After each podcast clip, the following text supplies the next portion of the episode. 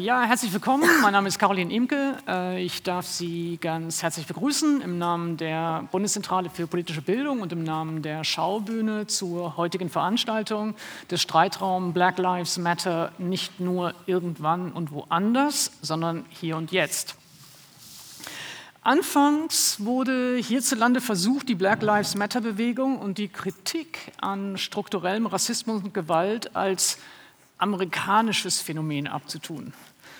Aber Othering und Exotisierung, Diskriminierung und antischwarzer Rassismus sind für, Schwarz, für schwarze, afrikanische und afrodiasporische Menschen in Deutschland bitterer Alltag. Sie erfahren in allen sozialen, kulturellen und politischen Kontexten unterschiedliche Formen der Missachtung und der Gewalt welche Strategien des antirassistischen Aktivismus, welche künstlerischen, welche sozialen Praktiken der Kritik und des Protests könnten helfen. Darüber möchte ich heute sprechen mit meinen Gästen. Ich freue mich sehr, äh, dass Sie da sind. Ich begrüße mal ähm, sozusagen in der Reihenfolge herum. Tahir Della ist 1962 in München geboren, ist seit 1986 Aktivist in der Initiative Schwarze Menschen in Deutschland und seit 2001 Sprecher der ISD. Seine Schwerpunkte sind unter anderem die Auseinandersetzung mit der kolonialen Vergangenheit Deutschlands und den damit verbundenen Kontinuitäten die Erweiterung einer kritischen Erinnerungskultur sowie Kampagnenarbeit gegen rassistische Polizeigewalt und für den Abbau rassistischer Bilder und Sprachpolitik in den Medien. Seit Januar 2016 ist er Fachpromoter für Dekolonisierung und Antirassismus im bundesweiten Eine Welt Promoterinnenprogramm, das von der ISD betreut wird. Neben seiner Tätigkeit bei der ISD ist er im Vorstand von Neue Deutsche Organisation, dem postmigrantischen Netzwerk und von Decolonize Berlin. Herzlich willkommen, Tahir. Della.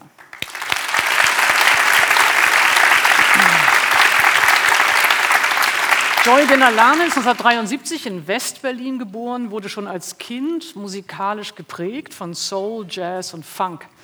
Ihren ersten Hit landet Denalane mit der Hip-Hop-Band Freundeskreis, die für ihr Duett mit dir nach einer Sängerin gesucht hatten. In Denalanes Jugend gab es nur sehr wenige Schwarze, die ihre täglichen Rassismus- und Ausgrenzungserfahrungen in ihrer Musik oder Kunst thematisierten.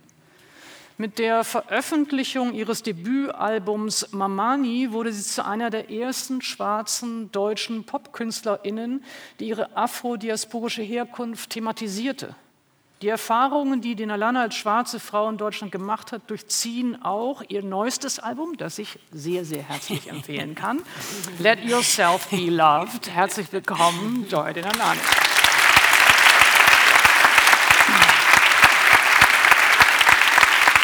Und Hadija Haruna Oelke ist 1980 in Frankfurt am Main geboren, lebt als Autorin, Redakteurin und Moderatorin in Frankfurt am Main. Sie arbeitet hauptsächlich für den Hessischen Rundfunk. Zudem moderiert sie den feministischen Pressetalk Wir können auch anders äh, der Heinrich-Böll-Stiftung sowie das Format Streitbar in der Bildungsstätte Anne Frank in Frankfurt am Main und hat eine monatliche Kolumne in der Frankfurter Rundschau. Ihre Arbeitsschwerpunkte sind Jugend und Soziales, Migration und Rassismusforschung. Sie ist Preisträgerin des Kalusa Medienpreises 2012, des ARD Hörfunkpreises Kurt Magnus 2015 und des Medienspiegel Sonderpreises für transparenten Journalismus 2021. Sie ist Mitherausgeberin des Sammelbandes Spiegelblicke, Perspektiven schwarzer Bewegung in Deutschland und hat gemeinsam mit Kybra Gümüşay und Uda Stredling The Hill We Climb von Amanda Gorman übersetzt. Im März ist ihr Buch Die Schönheit der Differenz miteinander anders denken erschienen. Herzlich willkommen.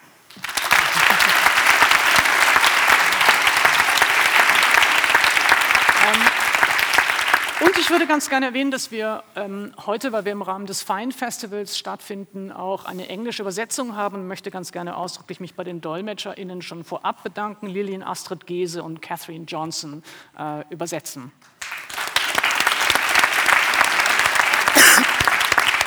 Ähm, für alle von Ihnen, äh, die den Streitraum als Gesprächsreihe noch nicht kennen, äh, der Streitraum ist ein Etikettenschwindel. Hier geht es gar nicht ums Streiten. Äh, es geht darum, dass wir miteinander zusammen aus unterschiedlichen Perspektiven oder unterschiedlichen Herkünften oder unterschiedlichen Disziplinen miteinander zusammen nachdenken. Dafür haben wir auf dem Podium hier miteinander ähm, vielleicht anderthalb Stunden Zeit. Ähm, dann endet der Stream, also die Übertragung im Netz, die es auch gibt. Ähm, und dann haben Sie hier in der Schaubühne im Theater die Möglichkeit, Fragen zu stellen. Ich würde Sie nur dann bitten zu warten, bis Sie ein Mikrofon bekommen. Erstens, damit wir Sie verstehen, aber vor allem auch, weil die DolmetscherInnen Sie sonst nicht hören können. Ähm, und dann haben wir nochmal die Gelegenheit zum Austausch äh, in einem anderen Forum. Ähm, ich würde versuchen, unser Gespräch ein bisschen zu strukturieren in, ich würde mal sagen, drei äh, große Teile. Der erste sollte sich mit der Frage beschäftigen, was es eigentlich bedeutet, schwarz zu sein oder schwarz zu werden oder als schwarz identifiziert zu werden. Ähm, der zweite Abschnitt wird sich etwas stärker mit den institutionellen, strukturellen Bedingungen ähm, von Rassismus und rassifizierenden Praktiken ähm, beschäftigen. Und an einem dritten Schritt würde ich ganz gerne so einen Ausblick geben dass wir Strategien, äh, antirassistische Strategien diskutieren, Allianzen diskutieren können ähm, und natürlich auch ein bisschen Sehnsüchte oder, oder Desiderate formulieren, was wir uns wünschen würden. Ähm, wenn wir zunächst einmal anfangen, vielleicht äh, mit Hadija Haruna Oelker, was es bedeutet, schwarz zu sein, ähm, würde ich zunächst einmal über die Art und Weise, in der wir sprechen und welche Begriffe dafür tauglicher sind oder weniger tauglich sind, fragen wollen, wie sie sich bezeichnen und warum. Also ich bezeichne mich tatsächlich mit dem Begriff Schwarz und das äh, tue ich schon ziemlich lange. Es gibt aus der schwarzen Perspektive, aus der Bewegungsperspektive auch den Begriff Afrodeutsch. Da hier wird bestimmt später noch etwas dazu erzählen. Ich glaube, dieses Finden einer Selbstdefinition ist ein also ich beschreibe es als Emanzipationsprozess, weil ich früher andere Bezeichnungen für mich hatte, die Menschen mir gegeben haben, die ich erst spät erkannte, dass ich nicht nur ein unangenehmes Gefühl habe, weil ich das irgendwie komisch fand und keine Sprache hatte, sondern weil es tatsächlich mit einer Abwertung verbunden ist. Schwarz zu sein war ein Angebot. Es ist, ich sage das immer, es ist nicht eine Hautschattierungsbeschreibung, es ist ein politisches Verständnis. Also Sie haben es ja auch gesagt, äh, Schwarzsein ist auch ist eine Lebensrealität, es ist ein Unterschied zu meiner weißen Mutter. Und innerhalb dieses Schwarzsein gibt es unglaublich viele Unterschiede. Schwarz mhm. ist nicht gleich schwarz. Wir sind hier drei Light-Skinned-Personen. Mixed das, Race. Genau, oder Mixed Race in, genau in, im englischen Kontext. Und das ist auch relevant, weil wir, mein Vater ist Dark-Skinned, meine Geschwister sind Dark-Skinned. Und innerhalb vom rassistischen Kontext und Lebenserfahrung macht das zum Beispiel auch einen Unterschied. Mhm. Also wir sitzen hier mit einer bestimmten Repräsentanz, ich auch, mit auch einem Privileg, zum Beispiel eine weiße Mutter zu haben. Mhm. Ähm, Joy, vielleicht auch an Sie die Frage auch, wie bezeichnen Sie sich und, und warum und welche Begriffe ähm, sind für Sie auch akzeptabel oder schön gar und äh, zu welchen gibt es eher einen Abstand oder eine Distanz? Also als ich nach, also anfing nachzudenken über meine Herkunft, das hatte total viel einmal zu tun mit der Thematik, die bei uns zu Hause sehr präsent war, nämlich die Apartheid. Mein Vater, muss man dazu wissen, ist Südafrikaner, der in den 60er Jahren nach Heidelberg kam, dort meine Mutter kennenlernte und sie zogen dann nach Berlin, um hier zu heiraten und die Familie zu gründen. Aber Apartheid war sozusagen das zentrale Thema äh, meines Vaters und es gab eine kleine Community, hier in West-Berlin, sage ich jetzt mal in Anführungsstriche gesetzt. Und das heißt, es gab auch viele politische Auseinandersetzungen bei uns zu Hause, die ich nicht ganz genau zuordnen konnte. Mhm. Ich wusste nicht genau, was damit gemeint ist. Ich wusste, es gibt diese absolute Ungerechtigkeit in Südafrika. Es gibt diese Trennung. Aber die war eben woanders. Die war woanders auf eine Art, aber trotzdem spiegelte sie sich mhm. zurück in unser Zuhause, denn Unsere Eltern durften zu dieser Zeit nicht nach Südafrika reisen als Ehepaar, denn Diese Ehe war dort gesetzlich nicht erlaubt. Also insofern spielte das einmal rein. Also da war die erste Erkenntnis, okay, also ich bin wohl anders, auch als viele in meinem sozialen Kontext. Ähm, Schule, draußen auf dem Hof. Ich muss dazu sagen, ich komme aus einer Hochhaussiedlung. Das ist vielleicht auch gar nicht so äh, unwesentlich. Das sage ich, weil in dieser Hochhaussiedlung natürlich viele Menschen leben und entsprechend viele Kinder waren sozusagen meine Spielkameradinnen. Und da Kinder natürlich irgendwo auch die Mindsets ihrer Eltern repräsentieren, gab es da die ersten Erfahrungen mit Rassismus und auch Bezeichnungen, die sich nicht richtig anfühlten, nämlich sowas wie Mischling. Das war so das Erste eigentlich, womit ich konfrontiert wurde, was auch sozusagen in Mischling einem Kon war das Mischling. erste sozusagen die, die, erste Zuschreibung zu der Person, die ich war. Mhm. Mischling und und auf eine Art auch sozusagen eine Herabsetzung. Du bist ja ein Mischling. Deine Haare sind ja irgendwie nicht so toll wie unsere und dein Po ist viel zu dick. Also das war so und, und nicht weil ich sozusagen äh, also äh, dickleibig war, sondern weil der einfach sehr sehr rund war und ich glaube, das war ein Merkmal tatsächlich das mir sehr unangenehm war. Also ich hatte irgendwie ein komisches Verhältnis zu meinem Körper, zu meinem Äußeren, zu meiner Hautfarbe. Und was mich immer gerettet hat, muss ich sagen, waren meine Geschwister. Also wir sind sechs Kinder. Unsere Eltern haben viele Kinder bekommen. Das heißt, ich hatte unglaublich viel Repräsentanz zu Hause.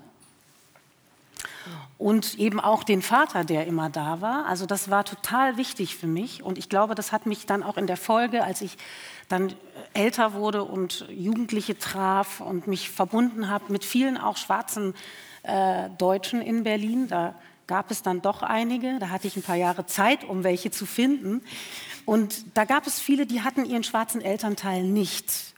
Und das hat schon zu einer erheblichen, ich glaube, einem erheblichen Unterschied in der Selbstwahrnehmung geführt.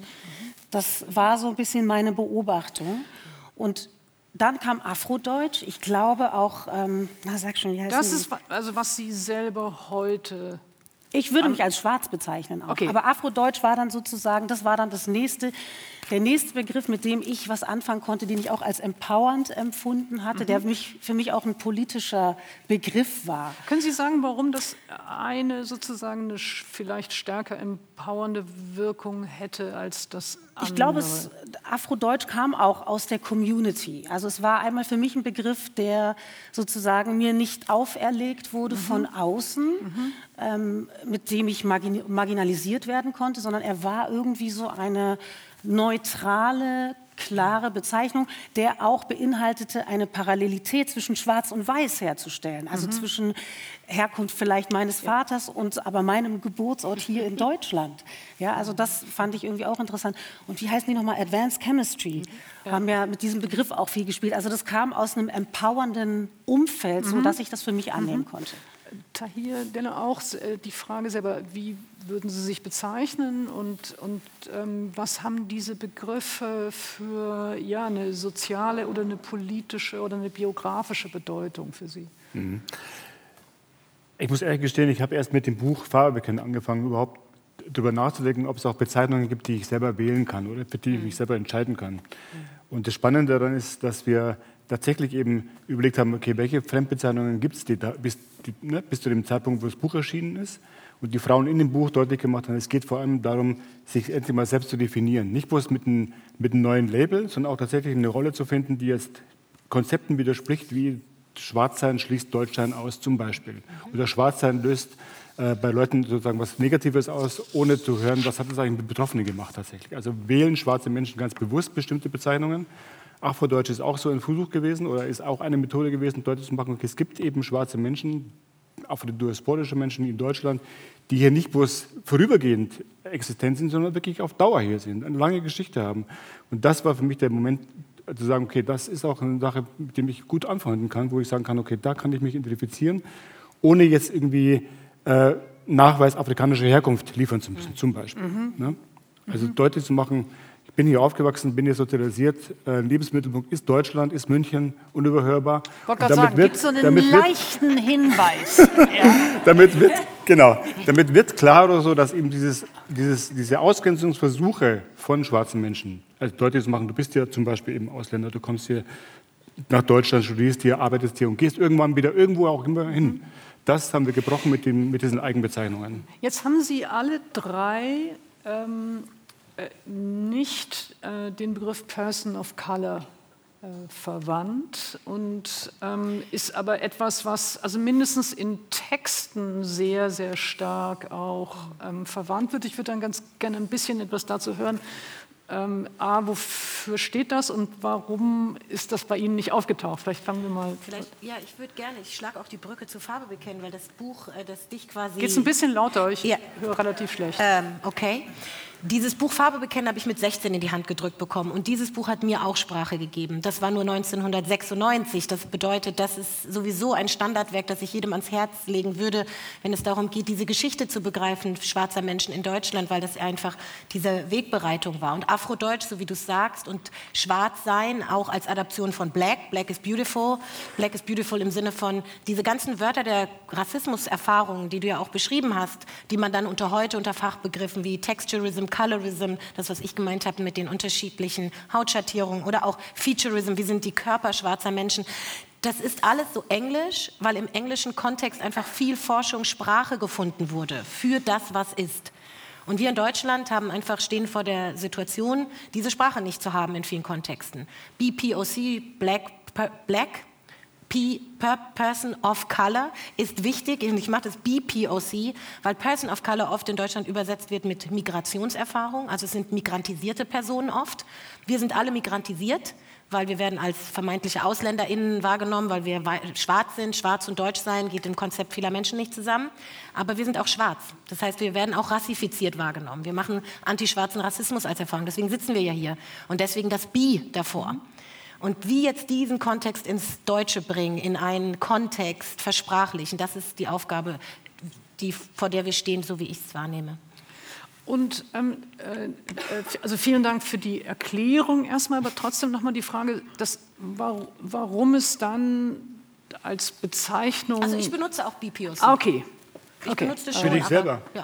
Oder für, für dich selber? Naja, wenn, ich- naja, also wenn ich, in- wenn ich in so bestimmten, es ist ja auch interessant, es gibt ja, auch Bubbles, alle befin- wir befinden uns ja in Bubbles und in bestimmten jüngeren Kontexten zum Beispiel ist der BPOC-Begriff ein näherer als Schwarzsein. Genau. Und er wird synonym verwendet. Und ich benutze Schwarzsein, aber ich habe BPOC habe ich kein Problem damit, weil ich auch Nähe herstelle.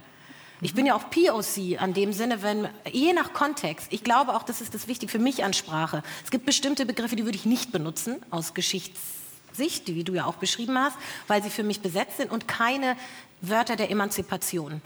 Und ich glaube, das ist für mich der springende Punkt. Ja, ich glaube, ich frage natürlich auch nur so äh, danach, weil ich glaube, dass es eben wichtig ist, das zu vermitteln. Also zu vermitteln, welche Begriffe kommen ja, mit welcher Bedeutung daher, warum, sind, warum verändern die sich dauernd. Äh, das ist ja auch was, was vielleicht manchmal Irritationen auslöst. Also deswegen frage ich so nach.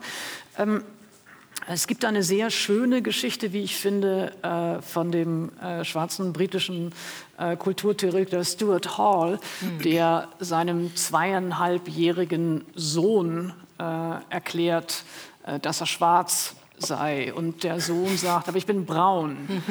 Ähm, Und äh, Stuart Hall sagt, das ist Kategorienfehler. Äh, es, es geht gar nicht um den Farbkasten, sondern es geht darum, äh, was es bedeutet. Und ähm, äh, also man, kann, man kann sich nicht so richtig vorstellen, wie Stuart Hall so einen langen philosophischen, marxistischen Diskurs anfängt äh, äh, darüber, was eben, äh, was eben braun oder schwarz bedeutet. Und deswegen würde ich ganz gerne ähm, das nehmen als Übergang, um es ein bisschen stärker jetzt jenseits von den Begriffen zu fragen, was die soziale Position ist. Äh, Joy hat es schon angedeutet auch, was für Erfahrungen damit einhergehen.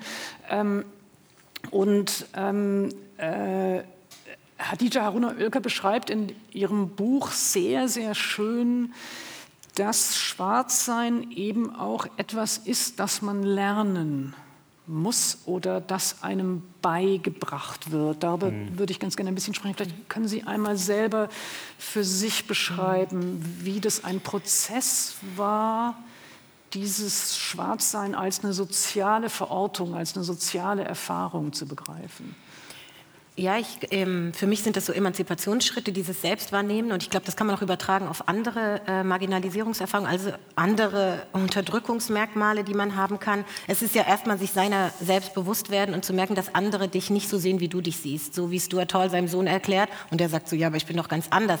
Das waren natürlich frühkindliche Erfahrungen. Die hatten keinen Namen, keine Sprache bei uns zu Hause. Es gab auch im Mainstream kein Sprechen über Rassismus.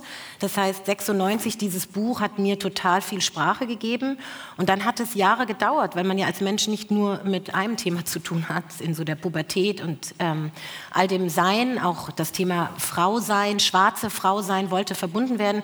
Ich würde so sagen, ich war Mitte 20 als das anfing und ich Menschen getroffen habe, auch im ISD-Kontext, Eleonore Wiedenruth Kulibali zum Beispiel, eine Mitautorin in Farbe kennt, die ich in einem ganz anderen feministischen Kontext getroffen habe und andere Frauen, afrodeutsche Frauen getroffen habe und dann wir in einen Prozess schwarzer Bewusstseinsbildung gegangen sind. Und das äh, ist nicht, das ist Franz Fanon, Steve Biko, große Namen von wichtigen Menschen, Audre Lorde, Bell Hooks haben an Konzepten gearbeitet, was bedeutet es, sich selbst in seiner politischen, in dieser Rassismuserfahrung auch zu erkennen und dem Namen zu geben und auch Schritte zu gehen, die heißen, auch durch Schmerzen zu gehen. Wenn ich nachfragen darf, ähm, also ab 20 würden Sie sagen, ähm, war es so etwas wie eine wirklich bewusste Aneignung und auch ein Heraustreten mhm. aus einer Erfahrung, die erstmal individuell oder familiär mhm. war, aber eben noch nicht mhm. verbunden mit anderen, noch nicht äh, politisiert in der Community.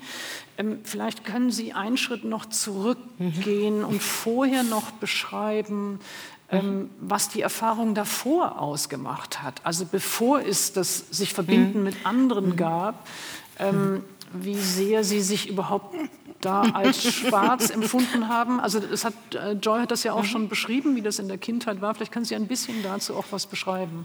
Ich mache einen Disclaimer und das ist interessant, weil diese Vorstufe dessen, ich beschreibe es im Buch, deswegen kann ich natürlich darüber reden, ist aber auch verbunden mit natürlich einem sehr schmerzvollen Prozess dorthin zu schauen und sich zu erinnern, was man nicht gesehen hat. Und ich neige jetzt natürlich in anderen Räumen weniger dazu, über diese Zeit zu reden. Ich habe es im Buch aufgeschrieben. Es ist natürlich auch eine ablehnende Haltung gewesen, Schwarzsein gegenüber. Ich habe zum Beispiel Dinge beschrieben, darauf hat man mich auch angesprochen. Ich hab, würde so Sachen sagen, ich war dem Weißen näher als dem Schwarzen. Ich habe eine weiße Mutter zu Hause und ich habe eine weiße Sozialisierung. Da sieht man auch, dass das eher so ein politisches Verständnis hat. Das hat gar nichts mit Hautfarbe zu tun, sondern es hat damit zu tun, in welcher Welt findest du statt, welchen Habitus bekommst du vermittelt, welches, was bekommt einen Wert, welche Sprache bekommt einen Wert. Also was sind so die Codes? Und nicht, dass mein Vater nicht da war, der war da, aber dieses, diese fehlende Erfahrung des Kontinents zu diesem Zeitpunkt, den habe ich mir später geholt. Ich habe viele Afrikareisen gemacht, ich bin nach Hause, also mein Vater kommt aus Ghana. Ich habe mir vieles später holen müssen, weil auch in Deutschland keine Kolonialgeschichte vermittelt wurde. Nichts an schwarzer Geschichte in Deutschland gab es. Und das, glaube ich, ist dieser schmerzhafte Prozess zu erkennen, wie habe ich schwarze Männer gesehen, wie habe ich schwarze Frauen gesehen. Ich hatte keine, ich weiß noch, als Joy Denalani das, äh, ihren Song brachte, was bedeutete Repräsentation, wenn niemand da ist, der so ist wie du für eine, für eine junge Frau. Das sind ja alles so Themen, die sich heute Gott sei Dank schon mehr oder minder an bestimmten Stellen verändern. Aber das heißt, es gab mich nicht. Und eine Selbstablehnung war auch Teil davon. Meine Haare nicht schön zu finden, meine Hautfarbe nicht schön zu finden und so weiter. Das sind alles sehr schmerzliche Prozesse. Und was ich äh, heute oder seit 2020 auch immer sage, das zum Abschluss ist, immer wieder da hineinzugehen und zum Beispiel schwarze Menschen aufzufordern, diese Geschichten zu erzählen, weil man es fast nicht glauben kann, ist auch ein Zeichen davon, diesen Rassismus nicht zu erkennen erkennen in der Form von, ist das wirklich da? Und ich finde es so, also, und natürlich einerseits müssen wir darüber sprechen, um die Emotion auszulösen, die Empathie und dann wieder den schmalen Grat, aber dann auch zu sagen, was ist die Konsequenz? Also genau. ich äh, mhm. würde erstmal gerne sagen, vielen Dank, Nein, dass Sie ja. darüber sprechen. Nee, das meine ich schon tatsächlich, ja. weil ich, es ist, also natürlich ist das auch nicht einfach, weil es mhm und ich glaube, es ist, also aus meiner Erfahrung würde ich sagen, es ist sehr viel einfacher, so etwas zu beschreiben in einem Buch Voll. und es dann mhm. sozusagen die Öffentlichkeit zu geben, als sich auch hierher zu setzen und äh, vor einem Publikum darüber zu sprechen. Also ich meine das ernsthaft. Vielen, vielen Dank, dass Sie das tun an alle. Ähm, ich habe eine ähm, Begründung sozusagen, warum ich aber mhm. auch so wichtig finde, darüber zu sprechen. Und äh, das hat damit zu tun, dass äh, es für mich so war, dass immer wenn von Black Lives Matter äh, gesprochen wurde und auch wie die Bewegung entstanden ist, ursprünglicherweise in den USA, aber dann auch hier, war es sehr, sehr stark ja ähm, gekoppelt an die Erfahrung von Morden äh, von schwarzen Menschen ähm, durch Polizeigewalt äh, in den meisten Fällen. Und Black Lives Matter betonte dann natürlich, dass es nicht gleich sein darf, Schwarze zu töten und dass eben schwarze Leben auch zählen. Aber in dem Kontext dieser permanenten Morde hatte es auch etwas von Black Death Matter. Und für mich hat das nach und nach, je länger es andauerte, ein immer größeres Problem dargestellt, weil ich fand, dass man eben und alle ihre drei Leben, die Sie heute mit uns teilen hier auf der Bühne, stehen genau auch dafür, dass es eben um Black Lives Matter geht. Also das, was diese Leben ausfüllen und wie man diese Leben ausfüllen kann und wie unterschiedlich sie aussehen können, dass das etwas ist, worüber ich heute auch gerne sprechen wollte. Deswegen frage ich so indiskret sozusagen mhm. nach, nach diesen Erfahrungen. Aber ich glaube, dass es etwas anderes macht, politisch etwas anderes macht, ob wir nur in Anführungszeichen über die Morde sprechen oder ob wir eben auch eine dichte Beschreibung über schwarze Leben äh, abgeben. Deswegen äh, nur das als Erklärung, warum ich da so nachgefragt habe. Ähm, ich würde ganz gern auch ähm, noch von Joy und von Tahir ähm, wissen wollen, ob ihre Eltern ihnen vermittelt haben, was Schwarzsein bedeutet. Sie haben das ein bisschen angedeutet mit dem Bezug zu Südafrika und der Apartheid und auch, weil das ein solches, eine solche Beziehung eben als illegitim oder illegal galt. Aber gab es eine Situation, bei der Ihre Eltern ob in Reaktion auf rassistische Erfahrungen oder nicht, ihnen erklärt haben, was diese soziale Erfahrung des Schwarzseins bedeutet. Vielleicht erst Joy und dann Tahir. Das ist eine Frage, die natürlich irgendwie sehr viele Layer hat, äh, finde ich, weil es da unterschiedliche Erinnerungen zu gibt, die ja, also aus unterschiedlichen Richtungen auch kommen. Einmal natürlich das Bewusstsein darüber, dass ich aussehe, wie ich aussehe. Das hatte damit zu tun, dass meine Eltern eben dieses Paar waren. Das ist mir komplett eingeleuchtet. Das fand ich auch gut so. Mhm. Ähm, ich habe das schon gemocht und war mhm. ja auch, wie gesagt, immer umgeben von vielen, die auch so aussahen wie ich, nämlich fünf Geschwister plus einen Vater. Und ähm, unsere Eltern hatten, glaube ich, ein sehr starkes Bewusstsein für mhm. diese Rassismuserfahrung, die wir machen. Nicht zuletzt sind sie deswegen auch aus Heidelberg weggegangen, nach Berlin gezogen, weil es die vermeintlich tolerantere Stadt war, wo auch eine größere Community vielleicht da war, an die man sofort hat andocken können. Denn ich glaube, die viele äh, sozusagen äh, Afrikaner, sage ich jetzt mal so sehr allgemein, aber es waren viele aus dem ja, eigentlich anglophonen äh, Bereichen, also Nigerianer, äh, Südafrika, Simbabwe, Kenia. Also da gab es wirklich eine Community und da konnte man sehr schnell andocken. Und insofern haben Sie da diesen Schritt schon mal sehr bewusst gemacht. Also um zurückzukommen zur Frage. Also es war klar, diese Verbindung, die meine Eltern eingegangen sind, war kritisch. Und diese, diese, dieses Bewusstsein darüber, das haben sie uns auch vermittelt. Und das hatte zwei Seiten. Also auf der einen Seite war das irgendwie dieser totale Schutzmechanismus, mhm. den meine Eltern in beide, also beide, äh, sehr stark ausgelebt haben. Das heißt also, wir waren immer Kinder, die kommen konnten mit allen Rassismuserfahrungen, die immer ernst genommen werden, wurden. Also es gab, ich erinnere mich an keine Situation, äh, in der unsere Eltern versucht haben, das zu bagatellisieren, zu mhm. relativieren, sondern es gab sofort den also Moment äh, der Wehrhaftigkeit. Also das war unseren Eltern sehr, sehr wichtig. Äh, zu sprechen darüber, aufzustehen, äh, sozusagen erstmal verbal versuchen, das allein zu regeln und im Zweifelsfall natürlich dann auch mit den Eltern kommen. Und das hat bedeutet, unsere Mutter insbesondere. Also es war eine Anleitung zum sich wehren. Ich würde sagen, ja. ja. Also ich würde, ich würde sagen, ja. Und jetzt muss man aber auch fairerweise sagen, wir sind sechs Kinder, wir sind alle sehr unterschiedlich. Ähm, ich, ich bin das dritte Kind, die erste Tochter, habe sehr viel Zeit mit meinen großen Brüdern verbringen müssen, weil unsere Eltern beide voll berufstätig waren. Die mussten mich also überall mit hinschleifen und ich habe einfach total viel gelernt. Ja. Äh, bei meinen Brüdern, durch meine Brüder und die waren sehr nette Brüder, muss man auch sagen. Also die haben mich in gar keiner Weise eingeschränkt, im Gegenteil. Und ich habe da ein bisschen zugeguckt und wie die sich verhalten haben, mhm. so habe ich es dann auch reproduziert. Mhm und also mir sozusagen nichts gefallen lassen. Und war das etwas, ähm, was Sie lernen müssten? Also dieses mhm. sich wehren. Ja? ja? meine Vermutung wäre, aber ähm, das können Sie natürlich auch korrigieren. Meine Vermutung wäre, dass man ja erstmal ganz am Anfang äh, als allererste Reaktion so etwas wie Staunen hat oder eine Desorientierung, mhm. wenn man rassifiziert oder also dass man dass man erstmal der erste Moment ja eine solche Irritation ja. ist, dass sie einen erstmal lähmt und nicht schon in die Lage versetzt, Richtig. sich dagegen zu wehren. Ähm, oder also war das so oder würden ja, Sie sagen? Ja, es ist so. Es ist, ich würde das als so ein taumelartiges Gefühl beschreiben, diese insbesondere ersten Rassismuserfahrungen. Aber es ist auch so gewesen in meiner Erinnerung zumindest ähm, und deswegen habe ich meine Brüder auch erwähnt, weil die da sehr viel Einfluss, glaube ich, äh, geübt haben, ohne es gemerkt zu haben.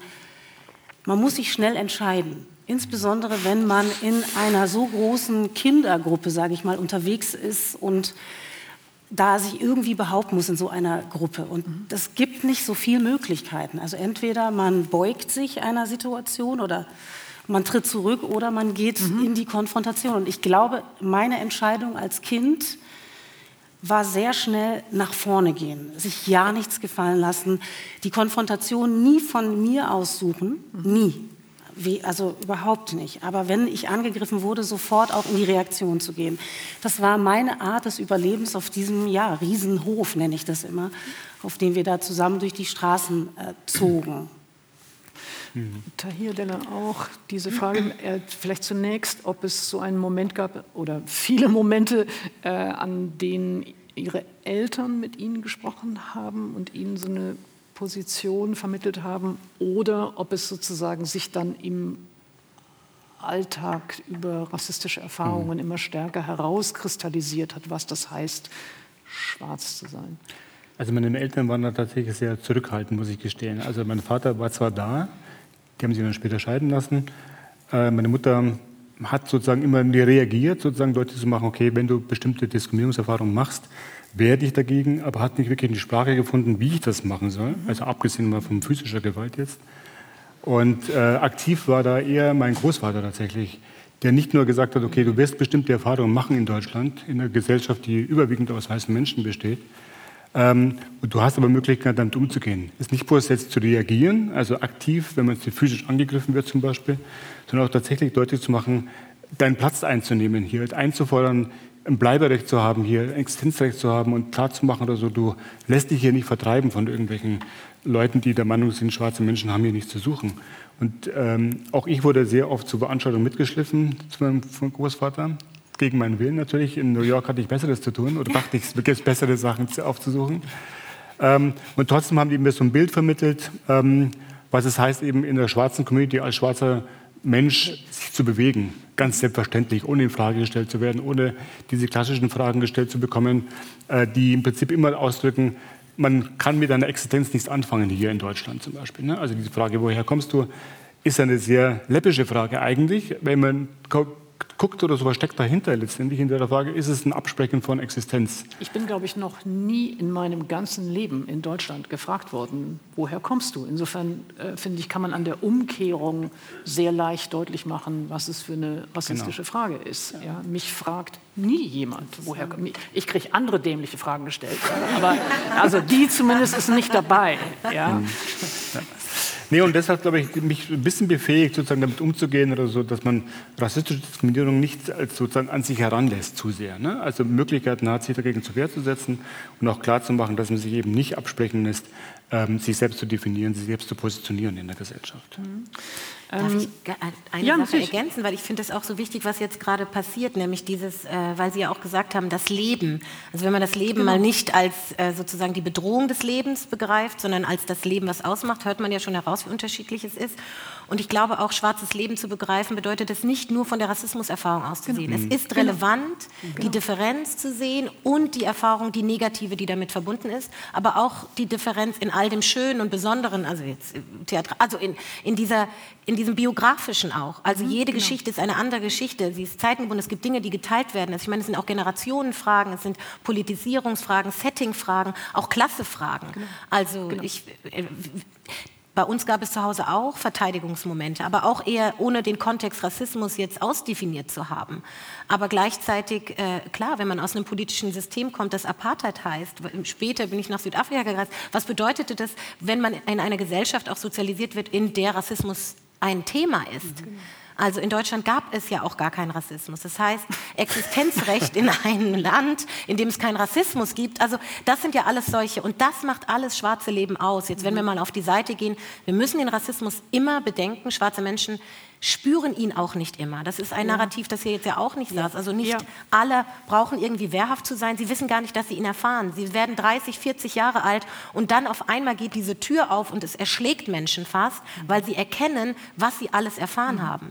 Also auch das sind Geschichten. Ja, für mich war ist auch deswegen so darüber zu sprechen und eher auf Ebene persönlichen, auf einer subjektiven Ebene zu beginnen, weil zum mhm. einen darüber natürlich die Vielfalt auftaucht mhm. und die Unterschiede äh, mhm. in den Biografien, aber natürlich auch die, die Intersektionalität, mhm. also die anderen Bedingungen noch, die es auch gibt für Diskriminierungserfahrung.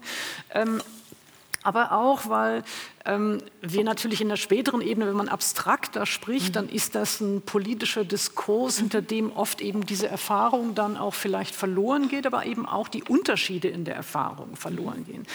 Ähm, ich habe noch eine Sache, bei der ich auch gerne nachfragen würde, weil ich sagen muss, dass sie mich wirklich zutiefst berührt hat in ihrem Buch, ist, dass sie beschrieben haben, dass eben der Vater zunächst mit seiner eigenen Geschichte äh, im Hintergrund im Grunde genommen in dieser Familie stand. Und wie Sie selber beschreiben, wie traurig das eigentlich als Erkenntnis war, dass man ja, in so einer Familie eben auch dann unterschiedliche Gewichtungen hat, je nachdem, woher die Personen kommen. Könnten Sie das ein bisschen noch einmal erklären, weil hm. ich das, äh, mir vorstellen kann, dass das auch eine Erfahrung ist, die tatsächlich häufiger vorkommt. Genau, also ich erzähle im Buch nicht die Geschichte meiner Eltern, das habe ich so aus einem Bewussten, aber ich mache schon etwas auf, was ich glaube, was relevant ist, weil ich irgendwie das Gefühl hatte, vielleicht lesen es andere schwarze Menschen und lesen da, äh, darin auch etwas. Also auch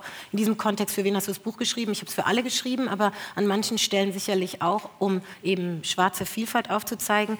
Kind eines Kolonisierten zu sein, eines Nachfahren von Kolonisierten, in dem der ja auch eine, also das ist ein Mensch, mit, der hat die Migrationserfahrung gemacht, der kam aus Ghana Ende der äh, 70er nach Deutschland, aus einer Arbeiterinnenschicht. Das ist natürlich eine Lebensrealität, als Lkw-Fahrer in Deutschland gearbeitet. Also jetzt gehen alle Bilder auf, so diese, so, das ist der, das ist der, der, der Frame. Und das über, und lebt heute noch in Deutschland. Und das ist eine Geschichte, in der dieses intellektuelle und, ja genau, politische Sprechen und einsortieren und akademisiert natürlich gar nicht stattfindet stattfindet. Also mit meinem Vater über Rassismus zu sprechen mit Mitte 20 hatte eine andere Sprache. Und mhm. deswegen, deswegen verstehe ich das auch. Wie finden wir Sprache, um auch das Alltägliche zu beschreiben, in dem so viel auch Anpassung oder einfach auch wegsehen oder auch einfach eine Form finden, durchs Leben zu kommen, so wie wir das alle tun. Aber gleichzeitig das ja was mit den Nachkommen macht. Und auf der anderen Seite eine Mutter zu haben, die eigentlich ja sozusagen Nachkommen von den Kolonisierern ist, weil Deutschland war ja Kolonialreich. Also es gibt beide Geschichten, dann auch noch Holocaust und Shoah und dann zu merken, wie viel sprechen über Erinnerungen, über die Vergangenheit, das Aufwachsen, was haben dir deine Eltern gesagt und das lasse ich so mitschwingen aber eher so in dem Spiegel, was hat das mit mir gemacht und wie viel musste ich verdammt nochmal aufarbeiten und müssen so viele Menschen aufarbeiten, weil sie es nicht erzählt bekommen haben. Und diese Geschichten zu erzählen, finde ich wichtig. Ja. Ähm, Joy Lange, auch die Frage, ähm, die vielleicht sich daran auch anschließt, nämlich ähm, wie es eigentlich gelingt oder wie es bei Ihnen gelungen ist, ähm, das Erbe, das auch in den Familiengeschichten liegt oder das eben auch in der schwarzen Geschichte liegt, das, auch das künstlerische Erbe, das kulturelle Erbe, das politische Erbe, ähm, sich anzueignen, also wie sie selber das für sich entdeckt haben und dann auch sich angeeignet haben als etwas, in das sie sich auch dann einschreiben mit ihrem Leben, aber eben auch ihrer Arbeit. Können Sie sagen, wie das entstanden ist ja. als, als Bewusstseinsprozess? Ja. Also es gab eben diese ähm, ja, emotionale Beziehung zu, was Rassismus ist. Das war jetzt überhaupt gar nicht intellektualisiert. Mhm. Gab auch wirklich sehr wenig bis gar keine Sprache dazu hier im deutschen Raum. Und ich glaube, für mich war es total stark sozusagen meine Identität zu spüren durch die Musik. Mhm. Musik war wirklich mein Vehikel und es lief sehr viel Musik bei uns zu Hause. Mein Vater war Riesenplattensammler, hat jeden Samstag Platten gekauft und wir haben also da kräftig Platten aufgelegt. Und das war für mich äh, total ähm, also identitätsstiftend yeah. sozusagen, ähm, mich da zu sehen, da eine Zugehörigkeit zu entdecken für mich auch eine Musikalität in mir zu spüren. Und dann wurde ich jugendlich und dann kam erstmal Hip-Hop, RB. So, und da habe ich mich, also als ich irgendwann entschieden hatte, ich werde Musikerin, ähm, sehr verortet in so einem, ich sag mal, Mary J. Blige-artigen RB-Tum. Das ist also jetzt nicht das, was super ist. Was super ist, was super ist, aber was mit meiner Politisierung noch nicht so viel zu tun hat. Ja. Mhm. Ähm, äh, und äh, dann bin ich sozusagen, äh, nachdem ich meinen ersten Plattenvertrag hatte, über Umwege in Stuttgart gelandet. Und ich glaube, Stuttgart war für mich schon eine Zäsur. Mhm. Ich aus Berlin kommt auf einmal in das klingt jetzt Stuttgart. Ja? Ein ich, eine, eine, eine, ich sag, eine positive ja, ja. Zäsur. Insofern als dass ähm, ich, also A, natürlich auf einmal aus dieser großen Stadt kommt, irgendwie in einer, ich, es ist ja keine Kleinstadt, aber ist sie nicht. Ich werde hier äh, den Stuttgarter natürlich überhaupt nicht gerecht. Das sind dann die Sachen, die nachher auf Clips äh, ja, im. Netz kursieren. Ich glaube, das läuft zu Hause nicht gut. Äh, da, da, da hat schon jemand ein dickes Fell. ja, aber auf jeden Fall, also um zurückzukommen, Stuttgart war total stark und toll für mich, eindrücklich, weil ich auf einmal schon in der Musikindustrie mich versuchend an einem Punkt und Ort war mit Leuten, die eigentlich in so Eigenregie Sound gemacht haben, auch in Eigenregie sozusagen Business gemacht haben, also auch so ein Selbstermächtigungsort mit sehr viel musikalischer Qualität. Und da stieß ich dann auf meinen äh, späteren und immer noch heutigen Ehemann Max Herre, der der Frontmann der Band Freundeskreis war, die ich schon kannte und die ich für eine sehr politische Band hielt und deren Sound ich auch sehr liebte. Und als wir also zusammenkamen und äh, dann äh, es sich so ergeben hatte, dass ich eine Platte machen kann, war auf einmal sozusagen das Feld frei. Ich konnte mich komplett selbst verwirklichen. Äh, mit Leuten arbeiten nach Wahl, aber das hatte auch bedeutet, dass ich mir überlegen musste, was willst du jetzt sagen? Mhm. Was hast du jetzt zu sagen? Das ist der Moment. Mhm. Und wie nutzt du diesen Moment? Mhm. Ist es jetzt die RB-Platte? Mhm. Auch gut. Oder möchtest du den Schritt weitergehen? Und ich habe mich dann eben auch also, äh, beeinflusst oder, oder, oder beraten von meinem tollen Ehemann, der mich darauf gebracht hat oder mal zumindest vorsichtig Fragen gestellt hat. Was, was, was ist denn eigentlich so los da in Südafrika? Wann warst du das letzte Mal da? Und mhm. wie ist es für dich? Und dann fing eigentlich diese Politisierung Toll. statt, mhm. möchte ich sagen, die davor eher so eine emotionale Zugehörigkeit war. Und diese Auseinandersetzung. Dann kam die Reise nach Südafrika und also dann habe ich aufgenommen mit Leuten in Südafrika und letzten Endes ein deutschsprachiges Album gemacht, was bis dahin für mich überhaupt gar keine Option war eigentlich. Denn die deutsche Sprache war für mich überhaupt keine musikalische Sprache, für mich nicht interessant als Soul- und RB-Sängerin. Und das gab es auch nicht so richtig. Ich glaube, so Say When I Do war gerade auf dem Weg, aber auch noch nicht da in meiner Erinnerung. Und der stand ja für so soulfulen Gesang.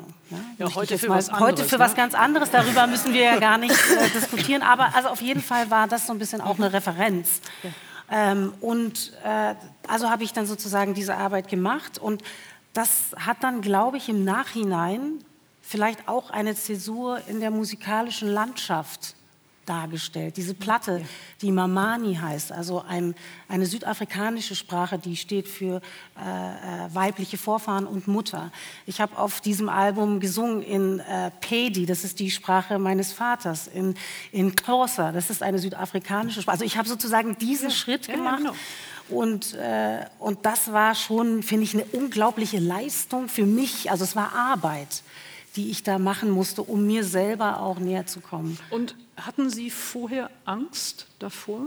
Also was das bedeuten würde, möglicherweise auch in der Wahrnehmung von außen, dass Sie auf einmal eben dann auch für etwas stehen, das vielleicht vorher mitgeführt wurde, aber nicht so explizit war? Ich glaube, Angst hatte ich nicht. Ich glaube, dafür war ich auch zu sehr gewohnt an bestimmte Wahrnehmungen, okay. die von außen kamen. Nein. Okay. Ähm, Tahir Della, auch ähm, für Sie ist ja ein ganz anderer Kontext natürlich als jetzt der spezifische so eine Musikindustrie war. Auch da würde mich die Frage interessieren, wie Sie entschieden haben für sich, dass Sie sich äh, ja eben äh, in eine politische Bewegung einschreiben wollen, die, das muss man vielleicht auch sagen, es in Deutschland ja noch gar nicht so stark gab oder auch mhm. die noch gar nicht äh, sozusagen so stark überhaupt Rassismus als Rassismus adressieren konnte. Ähm, 1986 äh, ist, glaube ich, äh, die ISD gegründet worden. Da, etwa, ja. da war noch von äh, Fremdenfeindlichkeit und Ausländerfeindlichkeit die Rede. Und, ähm, können Sie ein bisschen beschreiben, mhm. wie diese Entscheidung für Sie klar war, dass Sie sich in ja auch eben in eine, eine Historie einschreiben, in eine aktivistische Historie einschreiben und was das in Deutschland bedeutet. Mhm. Auch hier nochmal, das Buch Farbe bekennen hat es für mich deutlich gemacht, dass es eben die Möglichkeit gibt, aus seinen biografischen Erfahrungen heraus, die sich ja zum Teil wirklich decken mit unseren jetzt hier auf dem Podium, ähm, aus diesen biografischen Erfahrungen heraus ein politisches Konzept zu entwickeln. Also sich selbst zu organisieren, aufzuhören, sozusagen sich an Strukturen dran zu hängen, die sozusagen für uns irgendwas machen, ohne sozusagen zu fragen, was wir überhaupt wollen. Und wir damals eigentlich nicht wirklich einen politischen Plan hatten. Also ich habe das, glaube ich, äh, das nicht so wahrgenommen, dass schon wirklich deutlich wurde, okay, lass uns eine Organisation gründen, Inzwischen bezeichnen wir uns als jüngere schwarze Bewegung, weil wir auch natürlich festgestellt haben, schwarze Menschen waren in den 20er Jahren des 20. Jahrhunderts hier schon aktiv in Deutschland, politisch aktiv, Kolonialmigrantinnen. Und äh, diese Idee, sich jetzt selbst zu organisieren, aus den biografischen Erfahrungen wirklich politisches Arbeiten zu machen tatsächlich, also sprechfähig zu werden über das, was wir sozusagen an Erfahrungen mitgebracht haben, auch in der Analyse sozusagen, was überhaupt Rassismus ist. Sie haben es gerade gesagt, ne? also es wurde von Fremdenfeindlichkeit gesprochen, Ausländerfeindlichkeit gesprochen. Wir haben das, glaube ich, komplett gedreht. Nicht jetzt wir als ISD alleine, ne? aber als schwarze Bewegung haben wir klargemacht, also, um was es eigentlich geht. Äh, bei Rassismus. Was sind die Ursachen, was sind die Wirksamkeiten, was machen schwarze Menschen auch aktiv damit, nicht nur über Rassismus ausschließlich zu sprechen, sondern auch wirklich schwarzes Leben zu organisieren hier in Deutschland.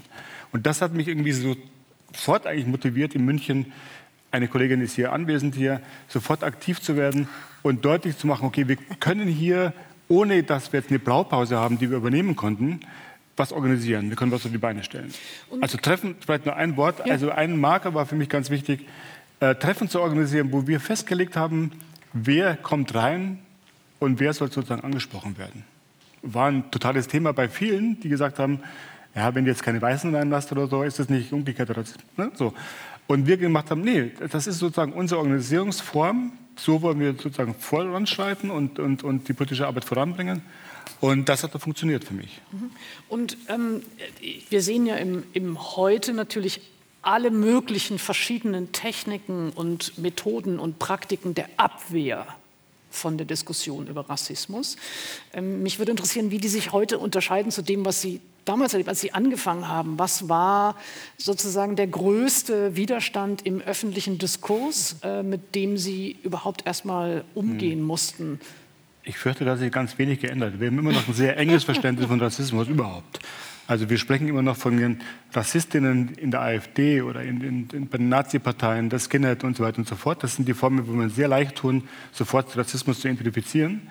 Aber wenn es um Strukturen geht, Institutionen geht, das gesellschaftliche Zusammenleben, wie durchdrungen das von rassistischen Vorstellungen ist, da gibt es immer noch eine Abwehr, aber natürlich, oder was ist natürlich, also wenn Menschen sich sofort persönlich angegangen fühlen. Also wenn wir Rassismus in den Strukturen adressieren, sind die Menschen in diesen Strukturen sofort dabei zu sagen, aber ich doch nicht. Ne? Was habe ich mit rassistischen Vorbehalten zu tun? Ich fahre jedes Jahr nach Marokko, äh, ich habe schwarze Freunde und dies und das. Und das hat sich aus meiner Sicht ganz unmerklich nur, ist es nicht so, unmerklich nur so verändert aus meiner Sicht. Weil diese Bereitschaft sozusagen klar zu machen, okay, Rassismus ist sozusagen nicht nur eine Sache, die von Leuten in, mit, einer, äh, mit, einer, mit einer bewussten Haltung eingenommen wird, sondern Rassismus prägt unser gesamtgesellschaftliches Verhalten. Ja, das ist interessant. Ich hätte jetzt die Abwehr ähm, anders, also in der, in der Folge natürlich dasselbe, aber ich hätte sie anders beschrieben. Mein Eindruck ist immer, also dass, dass wenn äh, struktureller Rassismus äh, thematisiert wird oder eben institutioneller äh, äh, Rassismus äh, adressiert wird, wird immer so getan, nee, nee, das sind nur eins, also es sind einzelne Vorgänge, genau. aber die Systematik wird bestritten. Mhm. Also ähm, und das, das Lustige ist, dass eben gerade das persönlich Beleidigtsein darin eigentlich ein Widerspruch ist zu dem, dass man ja so tut, als sei es immer nur individuell. Also ähm, es wäre viel einfacher, glaube ich, eigentlich die Systematik zu diskutieren, weil man dann sich selber etwas außen vor halten könnte, findet aber trotzdem nicht statt. Hm. Ja? Ich glaube aber, dass naja, äh, wir, haben, wir haben zum ersten Mal jetzt 2020, glaube ich, überhaupt das Wort systemischen Rassismus in den hm. Medien gehabt. Vor dem Hintergrund an dem Mord von George Floyd. Und ich meine, das macht ja deutlich, dass diese, diese Strukturen, die sich gegen diese Rassismusdebatten verwehren, das ja nur machen, um wirklich an den Strukturen festzuhalten. Also wir müssen einfach weitergehen und sagen, okay, es geht nicht um die einzelnen Personen in diesen Strukturen. Wir können sowieso nie nachweisen, ob die jetzt Rassistinnen sind oder nicht, weil die wenigsten geben das dazu. Die, die Systematik in den, in dem, im Rassismus das muss adressiert werden, besprochen werden und da muss deutlich gemacht werden, es geht nicht um die einzelnen Akteure in diesen Strukturen. Mhm. Es geht um die innere Logik von diesen Strukturen, die rassistisch wirken. Ähm, vielleicht können wir das ein bisschen. Entschuldigung, ja. Ja, ich, ich, vielleicht ist es auch, ein, also um, das, um daran anzuknüpfen, auch so ein bisschen der Blick auf die Blasen, in denen man sich bewegt. Und wir reden ja über machtvolle Räume. Also, wenn wir jetzt die Institution Polizei war, Black Lives Matter, und man hat ewig gebraucht, das ist ja auch Thema hier gewesen, warum gibt es das auch in Deutschland? Jetzt könnte man darüber diskutieren. Es gibt keine Rassismusstudie in der Polizei, warum gibt es die nicht? Aber es gibt es ja im Bereich Bildung. Es, also, und, aber der Begriff Struktur ist schon in sich problematisch, weil was ist eine Struktur? Die ist menschengemacht, es geht um Abläufe, Routinen, um das, was selbstverständlich immer schon so gemacht wurde. Ähm, und jetzt wird es aber kompliziert, weil in diesem Moment wird es emotional. Also weil das ist menschengemacht. Das heißt, wenn wir über Strukturen reden, dann reden wir von menschengemachten Strukturen und dann müssen die Menschen, die in den Strukturen sind, Teilen, Umdenken, Selbstreflexion, sich mit Geschichte, Wissen aneignen. Also es ist ein Riesenfass. Mhm. Das ist wie mit sich mit seiner eigenen Biografie beschäftigen und zu sagen, was ist eigentlich mit meiner eigenen Kindheit. Ich mache das so drastisch, weil ich schon glaube, dass wir in einer Gesellschaft sind, in der es so mega rational zugeht. Also alles muss vernünftig, neutral. Wer ist hier neutral? Wer hat das Wissen? Wer kann das erklären? Wem vertrauen wir? Und dann sind wir aber sofort, wenn es um Rassismus geht, im emotionalen Zustand. Das heißt, eigentlich lässt es sich nicht trennen. Wenn wir über Abwehrreaktionen reden und über Strukturen und sie zusammenbringen wollen, dann kann man nicht außen vor lassen, dass wir es mit emotionalen Begebenheiten zu tun haben und diese Leute sich unterschiedlich abholen lassen oder auch nicht. Ähm, ich würde ganz gern ähm, vielleicht ergänzend dazu sagen, naja, wenn wir von Rassismus sprechen, wovon sprechen wir denn da eigentlich? Weil es natürlich ein, ein, eine äh, endlos unterschiedliche Erscheinungsformen mhm. nehmen kann und auch in mhm. unterschiedlichen Kontexten auftritt. Und ähm, wir würden eben einmal von Rassifizierung selber sprechen, als eine, ein Mechanismus, wie Rassismus wirken kann, von Ausgrenzungspraktiken, und die kann man dann auch strukturell analysieren. Also die kann man in Gesetzen erkennen, mhm. die kann man in Zugangsmöglichkeiten erkennen, die kann man in Repräsentationen, in Bildsprachen, in Medienpolitik sozusagen erkennen. Ähm, und vielleicht als dritten Moment, also Terkesides würde dann immer noch sagen, differenzierende Macht. Also es geht mhm. eben auch um Machtverhältnisse. Mhm. Ja? Mhm. Ähm, und da würde ich ganz gerne ähm, vielleicht etwas genauer hinschauen wollen. Also wenn Sie ähm, äh, diskutieren, äh, wie sozusagen ja, antirassistische Kritik funktionieren kann, schauen Sie sich ähm, diese ausgrenzenden Praktiken in unterschiedlichen Institutionen immer gleich an oder versuchen Sie es über Machtfragen zu diskutieren? Das ist eine sehr komplizierte Frage. Ich glaube aber, also ich glaube, das gehört beides dazu. Ne? Also klar, Strukturen wirken ausgrenzend auf BPOC, schwarze Menschen, Migrantinnen und, und, und. Und das muss adressiert werden, wobei ich nicht glaube, dass das reine Reinlassen der Menschen in die Strukturen ne, die innere Logik von diesen Strukturen verändert. Also die Polizei, Sicherheitsbehörden versuchen ja gerade dieses Problem Racial Profiling oder rassistische Polizeiarbeit so zu adressieren, indem sie sagen, ja, wir brauchen jetzt mehr Migrantinnen in den Strukturen drin, in der Polizei. Ich glaube nicht, dass das das Problem löst. Ich glaube, dass sozusagen erst die Wirksamkeiten von rassistischen Verhältnissen auf die Betroffenen, das zu adressieren. Und zwar unabhängig davon Emotionen. Ich weiß gar nicht, ob das mit den Emotionen so hilfreich ist, wenn wir das immer mitnehmen, weil die Menschen sich, verstecken sich ja dahinter. Also die fühlen sich angegriffen, ohne dass es dafür einen Grund gibt dafür. Es gibt keinen Anlass dafür, deutlich zu machen oder so inner, innerer verinnerlicher Rassismus oder so heißt nicht, dass ich bewusst rassistisch handeln will. Das muss man Leuten mal einfach dauerhaft klar machen oder so. Und ich glaube, da kommt man dann auch zu dem Punkt zu machen, deutlich zu machen, dass so Strukturen sind zwar menschengemacht oder so, aber können sich auch verändern. Die innere Logik von den Polizeiapparaten kann sich verändern, wenn wir es endlich mal ernst nehmen, dass es ein Problem gibt tatsächlich. Und das, an dem Punkt sind wir noch nicht. Wir sind noch nicht mal an dem Punkt, dass eingestanden wird, dass es ein wirkliches Problem gibt? Nee, weil wenn wir uns angucken, die Reaktionen auf den, nach dem Mord an George Floyd, äh, ich frage mich, wo sind die Kundgebungen für Odi Jallo zum Beispiel? Mhm. Also wo sind die Kundgebungen nach NSU zum Beispiel? Und da habe ich das Gefühl, dass wir schon noch immer das äh, nach wie vor so machen, wir verorten Dinge gerne weit weg. Genau. Ja? Optisch und aber auch psychologisch und innerlich. Und das ist, glaube ich, ein Punkt, der so deutlich macht, nee, wir haben uns noch nicht wirklich damit auseinandergesetzt oder sind nicht an dem Punkt, Rassismus wirklich so zu erkennen, dass er uns auch wirklich nahe geht. Ja, den, da, den, Punkt würde ich gerne aufnehmen und, und, und gerne an, an, an, alle weitergeben. Also die Frage, inwiefern überhaupt Rassismus und rassistische Gewalt als etwas wahrgenommen wird in der Öffentlichkeit, das eine deutsche Kontinuität darstellt, dass das sozusagen sich durchzieht, dass immer wieder gibt es rassistische Gewalt und dann ähm, gibt es dieses Staunen, als ob es das mhm. vorher nicht schon mal gegeben, also als ob es das nicht schon vorher gegeben hätte und als ob es sie nicht einreihte, eben in eine Geschichte ja, von brutaler rassistischer Gewalt. Ähm, ich würde ja. das nur gerne klarstellen, was ich mit Emotionen meine. Ich denke schon, dass eine also das, es sind verschiedene Zahnräder. Über welche Struktur reden wir? Also über welche, also reden wir jetzt über die Struktur Behörde, reden wir über die Struktur Medien und sie haben ja alle miteinander zu tun. Ich glaube, dass die Menschen 2020 schon einen bestimmten Punkt an Öffnung hatten über den emotionalen Zugang welcher Art auch immer der Empathie sich dort ausgelöst hat. Die hat natürlich keinen Nachgehalt, wenn es dazu nur führt, Menschen in, äh, in äh, Repräsentationen, also Tokenism, also wir setzen ein paar hin, die sehen dann divers aus und hinten in der Struktur bleibt alles gleich. Aber ich glaube, es braucht beides in Kopplung, weil Menschen, die Strukturen verändern sollen, müssen sich angesprochen fühlen, okay. diesen Drive bekommen, diese Struktur verändern zu wollen. Das ist der Turning Point. Und, und dann, ich kann jetzt nur, ich kann, also Behörde finde ich nochmal, also Polizei finde ich ein Thema, können wir den ganzen Abend reden. Äh, Tag, haben wir hier Tag. auch schon mal extra, aber, hatten, hatten wir einen extra Streitraum schon mal dazu Genau, ja. aber für mich zum Beispiel aus einer medialen Welt kommt, ist zum Beispiel, und wir machen, ich arbeite viel an diesem Thema Struktur und ich sehe sehe, dass der Hauptfaktor ist, mit den Menschen zu arbeiten, die diese Macht haben, Berichterstattung zu bestimmen.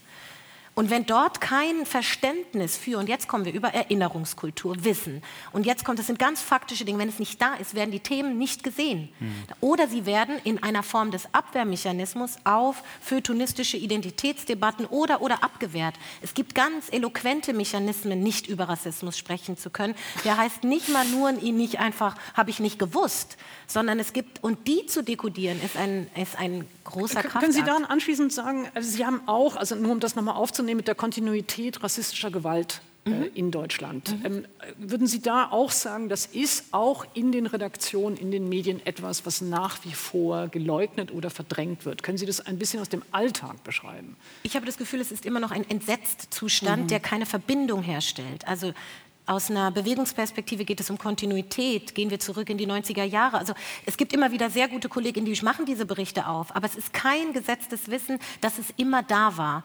Viele, die ich höre, sagen, 2020 ging es ja los. Es ging 2020 los. Im Bewusst stimmt, im Bewusstsein ist etwas angekommen. Also es ist eine Zäsur im Sinne von Bewusstseinsbildung.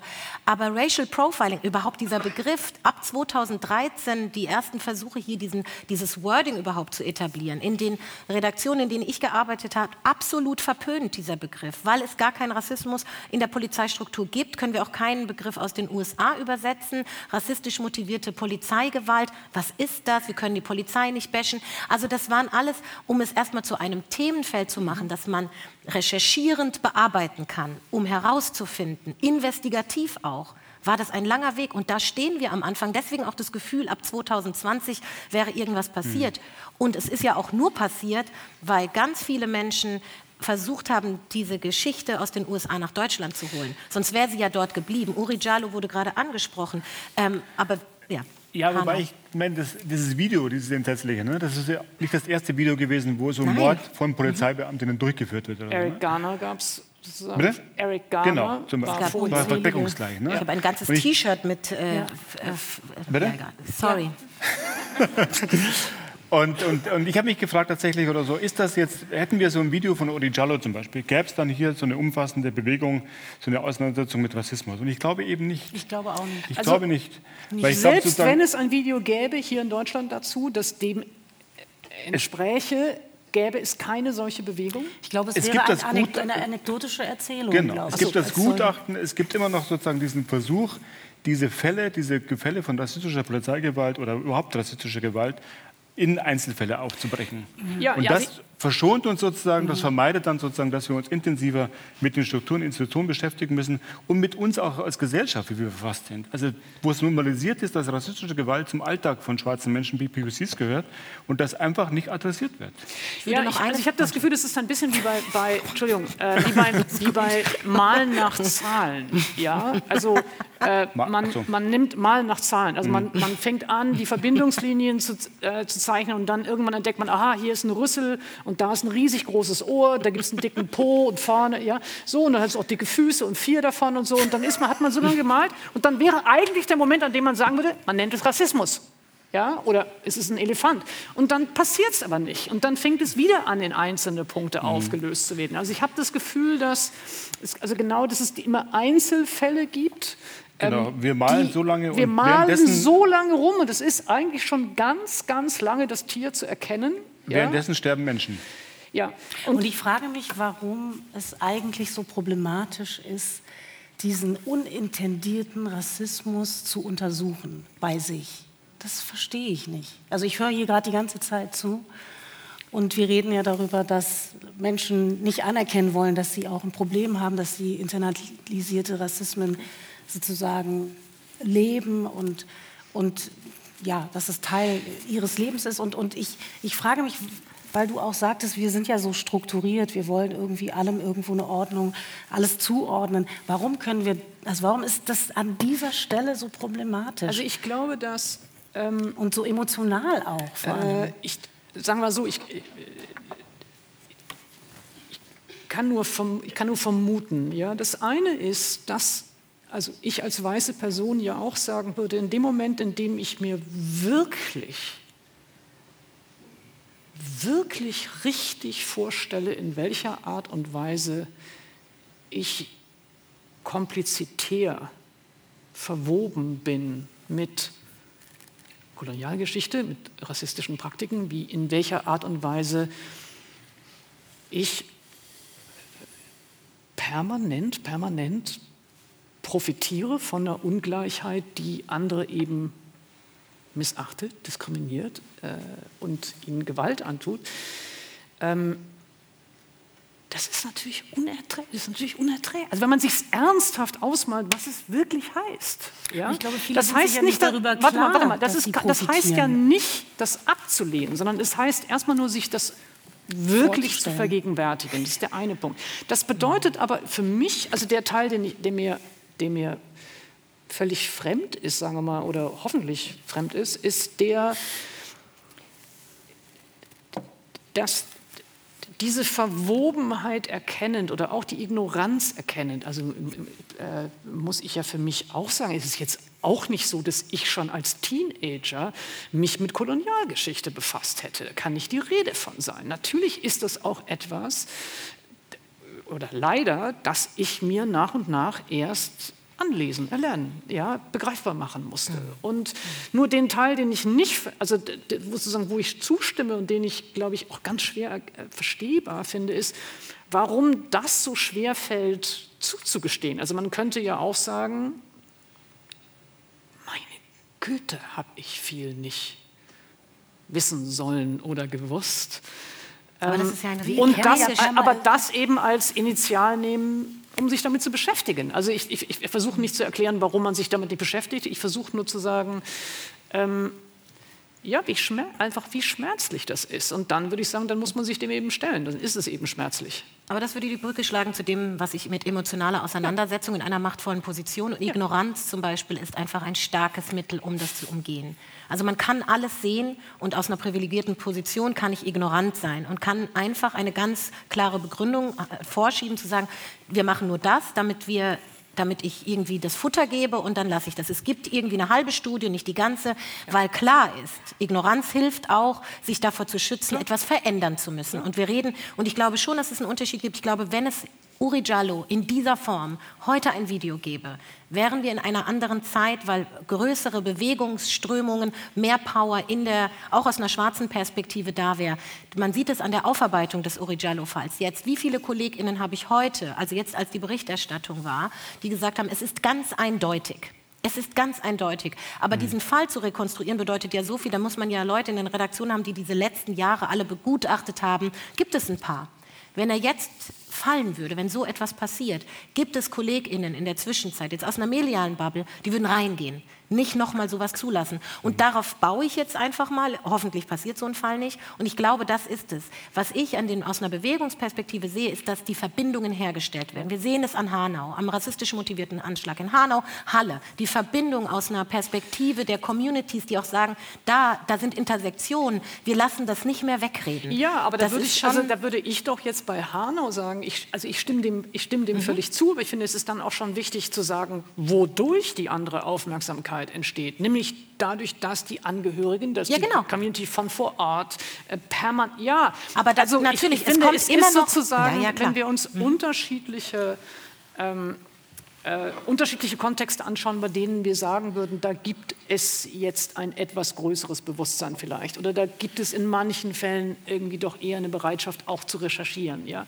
Ähm, mein Eindruck zumindest ist, dass das eben immer noch nur unfreiwillig, also sozusagen nur unter massivem Druck Natürlich. äh, sozusagen von unten aus, aus der Bewegung, aus den Institutionen. Wir haben äh, äh, jüngst hier auch eine Veranstaltung gehabt äh, über die Raubkunst und das koloniale Erbe.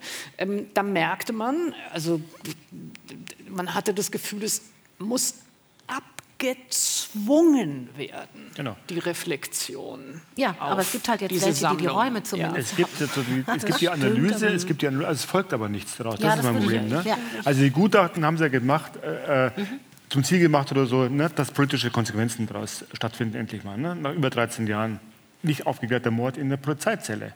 Und das folgt eben nicht. Und ich glaube, dass sozusagen da, das Sprechen darüber, jetzt Hanau war ja auch ein Beispiel, wo zum ersten Mal sofort über rassistische Gewalt gesprochen worden ist. Ne? Also zehn Jahre früher hätte das sofort wieder Fremdenfeindlichkeit äh, Ja. geheißen und so weiter und so fort. Aber es folgt eben keine politische Prozesse daraus. Meines Erachtens. Meines also da Erachtens die, noch die Strukturen sozusagen in die Verantwortung zu nehmen, damit die Schlüsse daraus zu ziehen und dann auch handlungsfähig zu werden und auch letztendlich mal zu verknacken zum Beispiel. Vielleicht betrachte ich es auf einer längeren Skala. Ich habe nach zehn Jahren später, an der äh, vor zehn Jahren nichts war und dieses Jahr es benannt wird, keine Erwartung, dass morgen etwas anders ist.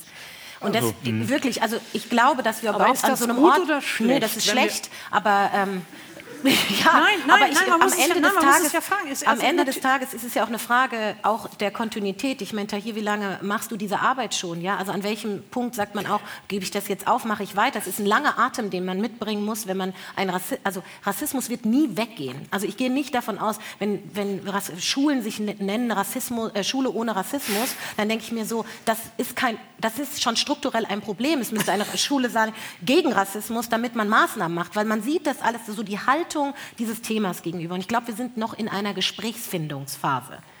Und die hat, ist permanent konfrontiert mit Backlash. Leuten, die versuchen, die Diskurse und Debatten zu verändern, damit wir nicht drüber sprechen. Das ist aus meiner Bubble-Wahrnehmung das, was ich sehe. Und jeder in seiner Struktur sieht natürlich die Kämpfe. Und wir kämpfen, und das ist ja auch das Thema hier, dieses, wie widerständig bleiben. Weil wir haben einen ganz langen Weg vor uns. Aber wir sitzen, also vor fünf Jahren wären wir auch nicht auf einer Schaubühne gesessen.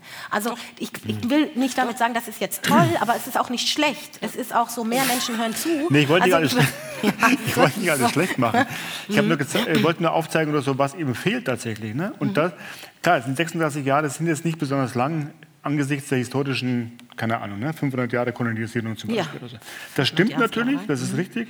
Und trotzdem, glaube ich, sind wir als Gesellschaft schon in der Lage, aus bestimmten Dingen Konsequenzen zu ziehen. Und ich frage mich tatsächlich, weil ja auch die Frage war, wo kommen die Widerstände her? Aus den Institutionen, aus den Strukturen. Bei den Kulturraubgütern ist es dasselbe. Wir wissen sozusagen, es gibt Kulturraubgut in den deutschen Museen und Sammlungen. Alle wissen das. Und alle versuchen, also die Beteiligten zumindest, die hier in der Verantwortung stecken, alle vermeiden sozusagen wirklich mal zu sagen, okay, lassen Sie die Sachen einpacken und zurückschicken weil man festhalten will an den, an den Verhältnissen. Und ich glaube, das ist so die Herausforderung, das mal deutlich zu machen, damit zu brechen oder so, dass es eben nicht sein kann, dass diejenigen, die sozusagen von denen ständig ähm, Diskriminierung ausgeht, Ausbeutung ausgeht und so weiter und so fort, dass die immer noch diejenigen, die, sind, die definieren, wie die Proteste zu verlaufen haben, also wie die Abläufe zu verlaufen haben, Dinge zu verändern. Ich würde ganz gerne noch eine Frage an die Runde stellen, bevor wir ähm, zu den Perspektiven oder eben auch den, den Strategien äh, kommen. Und ähm, das hat damit zu tun, es gibt einen Satz von, von äh, äh, der Dichterin und Autorin Audre Lorde, äh, der lautet, meine Antwort auf Rassismus ist Wut. Ähm, und ähm, das ist, glaube ich, deswegen ein so wichtiger Satz, weil ja das Zornigsein oder das Wütendsein genau etwas ist, das permanent dann immer schwarzen, insbesondere schwarzen Frauen äh, vorgeworfen wird. Also das ist auch gleichzeitig immer so eine Strategie, schwarze Stimmen mundtot zu machen, indem man sie als wütend oder als zornig deklariert. Ja. Ähm, und mich würde jetzt, ähm, weil Sie drei ja in sehr unterschiedlichen Kontexten arbeiten, fragen, wie stark dürfen Sie in Ihrer Arbeit wütend sein? Also, Ja. ja.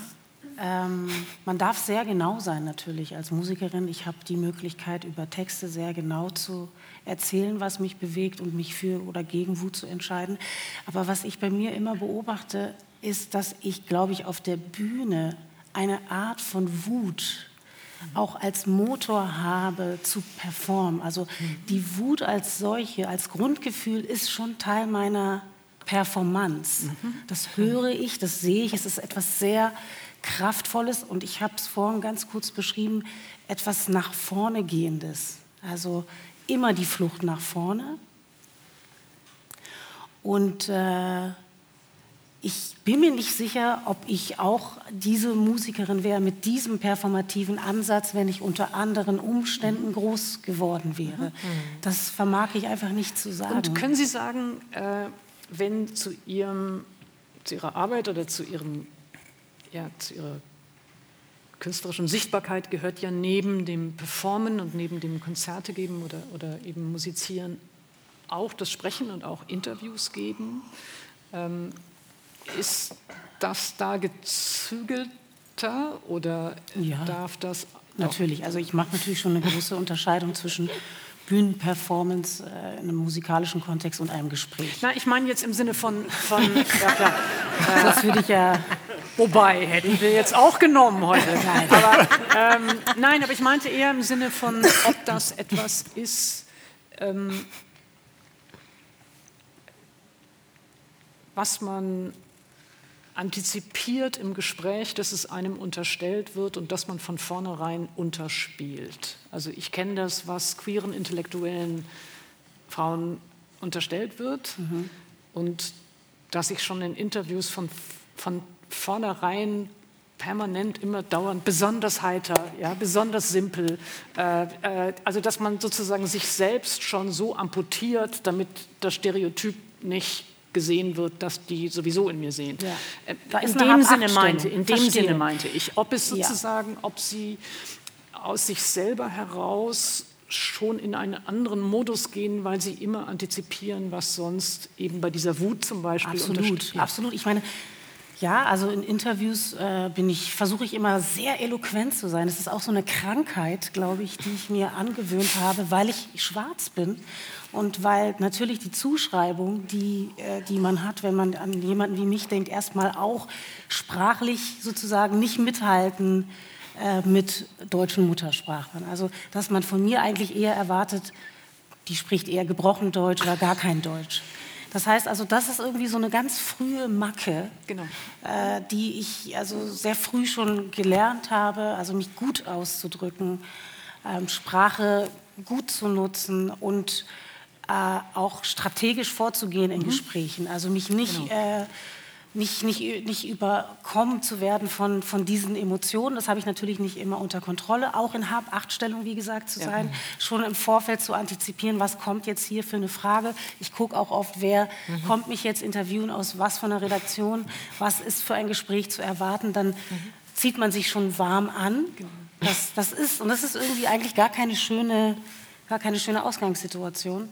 Aber äh, genau, das ist ein Ausdruck von dieser Diskriminierungserfahrung, die, die man macht, wenn man aussieht. Vielleicht für. Sie auch, ist Ja, inwiefern so. Wut als ein Also Genre emotional sein? zu sein als Journalistin ist ganz schön äh, schwierig. Als schwarze Journalistin, die zu diesem Themenfeld schon immer gearbeitet hat. Und das habe ich äh, sowieso schwierig, weil man das absolute Neutralitätsgebot, also in meiner journalistischen Ausbildung, ich habe eine sehr klassische gemacht, habe diesen Habituswechsel, ich bin Bildungsaufsteigerin, das macht, also das habe ich sozusagen schon mitgebracht, dieses immanente, du verstehst die Sprachen hier nicht, passt du hier wirklich rein und dann noch auch immer die Einzelne zu sein und dann ein Leitspruch, der mache dich nicht gemein mit einer Sache, auch wenn es eine gute ist. So bin ich Journalistin geworden. Das heißt, jegliche Emotion und dieses Absprechen, du dürftest eigentlich nicht über Rassismus berichten, weil du bist betroffen.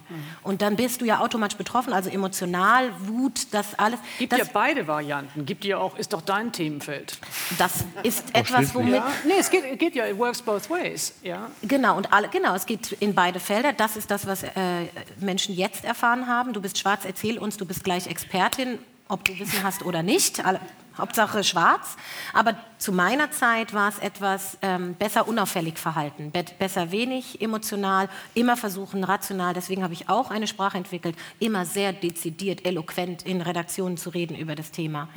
Und gleichzeitig die Wut zu Hause zu haben, aber auch das will ich- okay. Die, die- die Wut habe ich zu Hause gehabt. Also da ist, und das ist, glaube ich, aber auch die Wut zuzulassen. Also Bell- äh, ich meine, das ist, ist ja auch noch mal, also als schwarzer Mensch jetzt mal auf so einer Metaebene Wut leben zu lassen, auch als schwarze Frau, ist ein riesiger Emanzipationsschritt, weil es ist auch Empowerment, so wie du es beschrieben hast. Und gleichzeitig, ich persönlich hatte keinen guten Zugang zu meiner Wut. Ich war total wütend, aber ich musste lernen, wütend zu sein. Und das ist, glaube ich, für jeden ein individueller Prozess, aber ja, sie gehört dazu. Und heute würde ich immer ausdr- ausdrücken, das macht mich wütend gerade, was du sagst. Vielleicht breche ich dann nicht aus und so, so. aber ähm, genau. Ja, wie stark ist Wut sozusagen auch ein, ja, ein, ein konstruktives, wichtiges Element der, der eigenen aktivistischen Arbeit? Also mein äh, Antriebsfeder ist eher die Unzufriedenheit. Ich bin einfach nicht was? zufrieden mit Also Unzufriedenheit. Unzufriedenheit. Ich bin immer natürlich mal wieder wütend zwischendurch. Klar, es gibt ja genug Anlässe, wütend zu sein, aber eher zu gucken oder so, bin ich jetzt mit der Lage der schwarzen Menschen in Deutschland zufrieden? Bin ich mit der Lage der Gesellschaft insgesamt zufrieden? Bin ich, äh, äh gehe ich gut nach Hause und kann gut pennen? Und ist eben nicht der Fall. Ne? Ich bin nicht zufrieden. Und die Wut ist natürlich notwendig, um deutlich zu machen, ist, wir meinen es ernst tatsächlich, ich meine es ernst tatsächlich, mhm. aber nicht die, ist nicht die Antriebsfeder. Mhm. Ähm, dann würde ich ganz gerne ein bisschen über, über die Strategien sprechen und die, und die Allianzen. Ein bisschen äh, hängt es natürlich auch davon ab, welche Felder wir anschauen, welche Kontexte anschauen. Aber ähm, vielleicht fangen wir mal an mit der für mich ersten Frage, welche Strategien gibt es, zur Sichtbarmachung schwarzer Erfahrung. Ähm, vielleicht tragen wir einfach mal zusammen, weil das sicherlich auch sehr, sehr mhm. vielfältig ist, was dazugehören kann. Fangen wir mal mit Tahir an. Also erstmal nur die Sichtbarmachung von schwarzer mhm. Erfahrung.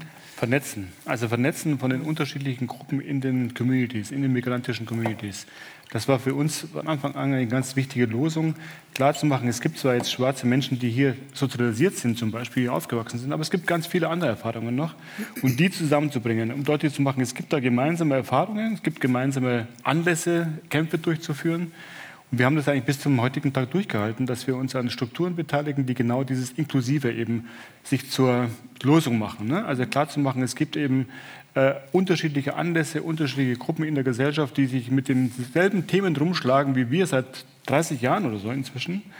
Und da Solidaritäten zu suchen, die eben nicht bloß davon getragen sind, dass dann Menschen was für uns machen wollen, aus, keine Ahnung, was auch immer, welchen Motivationen heraus, sondern aus der eigenen Betroffenheit heraus, sich an den Kämpfen zu beteiligen. Und das funktioniert meines Erachtens immer besser.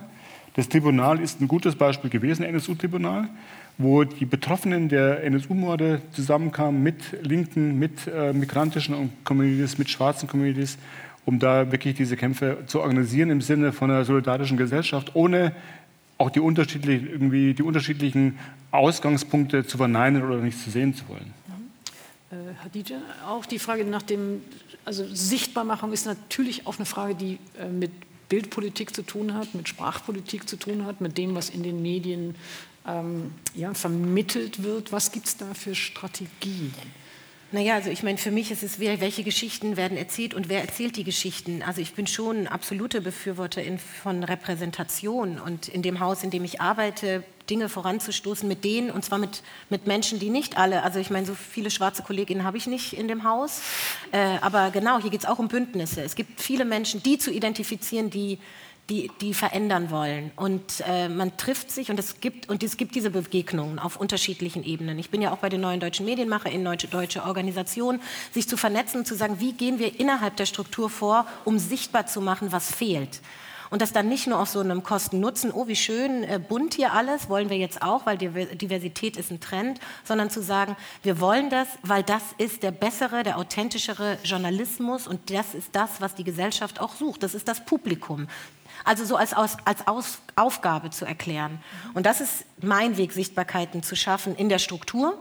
Und dann gibt es natürlich mein individuelles Autorin, Journalistin sein, einfach jetzt äh, den, die privilegierten Orte, an denen ich bin, zu nutzen, um den Finger in die Wunde zu legen. Und damit auch einer in dem Fall jüngeren Generation an JournalistInnen, die ja mit einer großen Power auch kommen, die mich zum Beispiel sehr empowert und bestärkt, äh, auch zu sagen, macht mehr davon, weil da ist auch ein mhm. Weg geebnet. Der wurde mir ja auch geebnet von VorgängerInnen. Aber wir waren in den Medien, also das ist echt nochmal ein Bubble für sich, aber es gab natürlich diese, den Weg, der vor uns gegangen wurde. Da habe ich mich reingesetzt und jetzt machen wir diese Türen auf. Ja, ich finde das nur deswegen auch wichtig, ähm, äh, äh wie Sie darüber sprechen, weil ähm, ja eben häufig so getan wird, als sei ähm, struktureller Rassismus oder Marginalisierung oder eben Ausgrenzungspraktiken primär bei der Polizei. Äh, so, ja, und, man, und es wird dann so getan, als ob sozusagen die Medien zu den aufklärerischen äh, äh, Kontexten gehörten.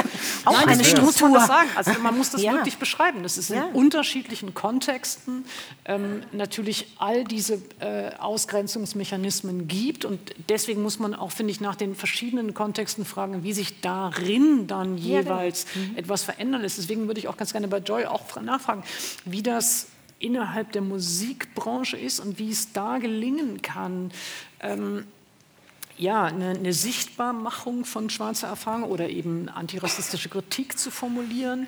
Ähm, wie geht das? Wie schwer ist das? Und vielleicht auch dazu die Frage, wie schwer ist das in einem Geschäft Musik? Es ist ja dann auch noch ein kommerzialisiertes Business. Ja. Also in der Musikindustrie ist es wie in vielen anderen Bereichen, dass es sozusagen äh, Player gibt, also die vorne stehen, MusikerInnen, die dann auch schwarz sein können, mehr und mehr, dass die Struktur dahinter aber hier in Deutschland eine wirklich ziemlich weiße ist. Und das Verrückte ist, dass mir das so bewusst, also ich wusste es immer, ich wusste auch immer, es ist ein Problem, aber so richtig krass bewusst wurde es mir eigentlich in dem Moment, in dem ich äh, mit einer Plattenfirma in Amerika, mit der ich äh, äh, einen Vertrag habe, die heißt Motown. Und mit Motown hatte ich einen Zoom-Call, weil ich leider nicht hinfliegen konnte aufgrund von Corona. Und das war so schockierend für mich mhm. zu sehen, dass alle Führungspositionen, die sich eingeschaltet hatten, schwarze Menschen waren. Ich habe sowas noch nie gesehen in mhm. meinem musikalischen Dasein hier in Deutschland. Und da ist es mir noch mal mehr bewusst geworden, wie weiß diese Struktur hier ist. Mhm. Und ich äh, äh, es gibt einige wenige äh, sozusagen Leute aus der Industrie, die schwarz sind, aber die sind wirklich an einer Hand abzählbar. Ich glaube, da muss sich das im BPOC-Bereich natürlich mhm. auf der einen Seite total stark wandeln, auf der anderen Seite wäre es toll, wenn mehr und mehr KünstlerInnen ihre Oberfläche auch nutzen würden, mhm. äh, über diese Themen zu sprechen. Das bedeutet aber auch, dass sie diese ähm, Erkenntnisse für mhm. sich machen müssen. Das bedeutet für mich im weiteren Verlauf dann auch, dass wir so ein bisschen weg müssen von dieser Akademisierung. Also alles, was wir hier mhm. sprechen, ist unwahrscheinlich hoch,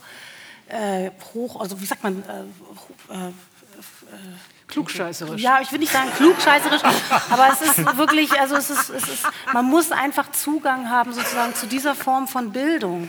Ja. Finde ich, um Voll. überhaupt Nein, hier anschließen gut, zu können. Und das finde ich sozusagen, das wäre meine Kritik mhm. oder mein, mein, mein Wunsch, meine, meine Wunschäußerung, dass man sozusagen die Vielfalt der Community wirklich auch abbildet und abholt. Und, äh, und, und, und dazu muss man, glaube ich, noch mehr Arbeit leisten, als sozusagen in dieser Sprache, in der wir hier heute äh, uns unterhalten über diese Thematik, äh, auf Leute zuzugehen und ihnen dieses Thema vermitteln. Das bedeutet nochmal, dann bin ich auch äh, soweit erstmal fertig mit meiner Antwort.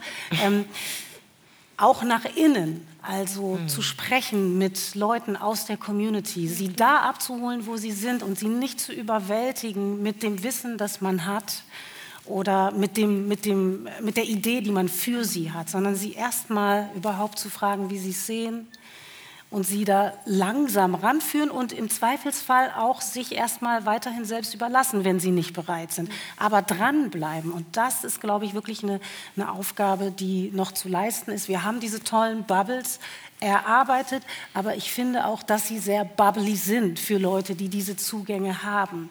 Da würden mir viele einfallen aus meinem Bekanntenkreis, die gar nicht verstehen, was wir hier gerade alles so besprechen. Aber, kann ich, Aber es ist ja auch ganz interessant, was du sagst. Wenn man jetzt auf so eine ISD-Struktur guckt, äh, bald 40 Jahre, immer wieder jedes Jahr ein Bundestreffen, bei dem immer wieder neue, auch ich irgendwann mal da aufgeschlagen, ähm, ist das immer wieder das, die gleiche Geschichte, die erzählt wird. Aber sie wurde nie in einem Mainstream erzählt.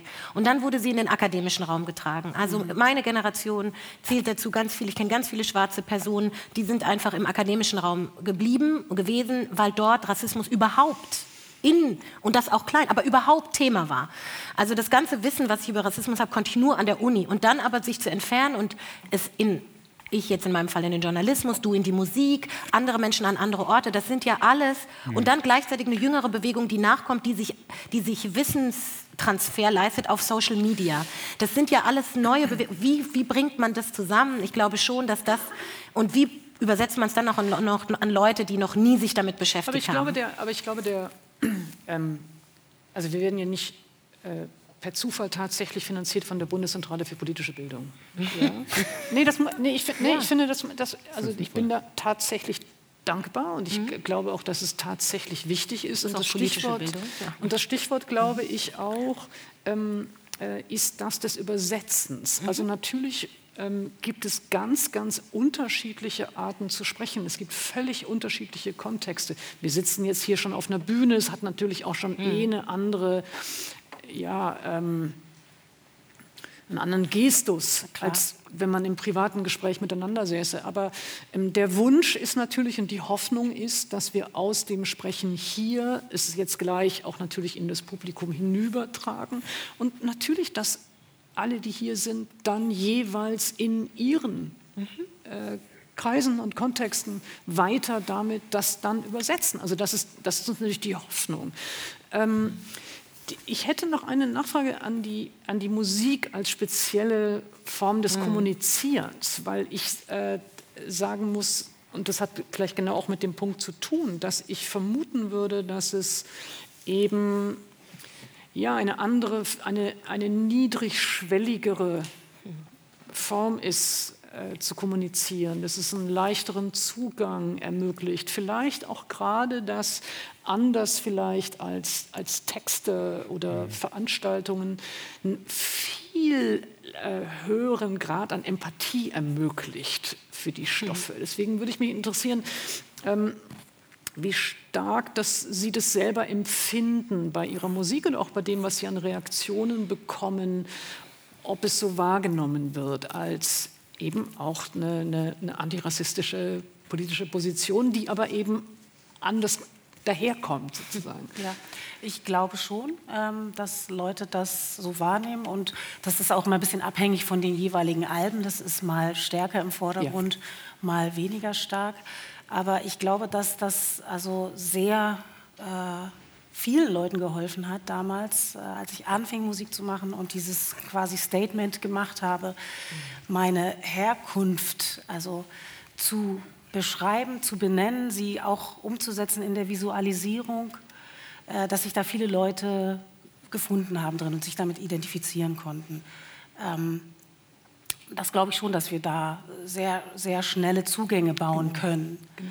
Für mich selber ist es Arbeit auch. Also ich liebe meine Arbeit, insofern ist es eine schöne Arbeit, aber ich bin sozusagen während der Genese auch mit so vielen anderen Dingen beschäftigt, dass ich jetzt keine Selbstheilung erfahre in dem Moment, in dem ich also sozusagen was äh, schreibe, äh, sondern das ist dann eher sozusagen ein, ein, ein Abarbeiten an Themen, die ich habe und dann manchmal, wenn ich sie live performe, dann erst mhm. spüre ich eigentlich zurück, mhm. was ich mhm. da gearbeitet, woran ich gearbeitet habe und wie es sozusagen resoniert in mir selbst. Mhm. Schön. Ähm, ich habe äh, noch eine Frage, die äh, auf andere Kontexte oder andere Instrumente der Veränderung zielt ähm, nämlich die Frage, wie sich der Kanon verändern muss. Also der Kanon im kulturellen Sinne, also der Kanon von dem, was in den Schulen gelehrt wird, welche Texte eigentlich zu sehen sind. Ähm, das ist ähm, etwas, das mir für heute schon auch wichtig war und das sicherlich auch in den, in den Büchern, die jetzt zwischendurch auch schon erwähnt worden waren, auch eben in dem Buch von Hadija Runa Oelker, wichtig ist, die Referenzen. Also dass man auch Referenz erweist an andere AutorInnen, an andere KünstlerInnen, die vor einem waren, auf, auf, die man sich beziehen und berufen kann und deren Namen eben und aber eben deren Texte auch, auch, auch aufruft und in Erinnerung ruft. Ähm, und trotzdem, wir tun das hier, aber es schlägt sich eben noch nicht unbedingt weder in den Museen äh, äh, noch in den, vielleicht in den Galerien noch am ehesten.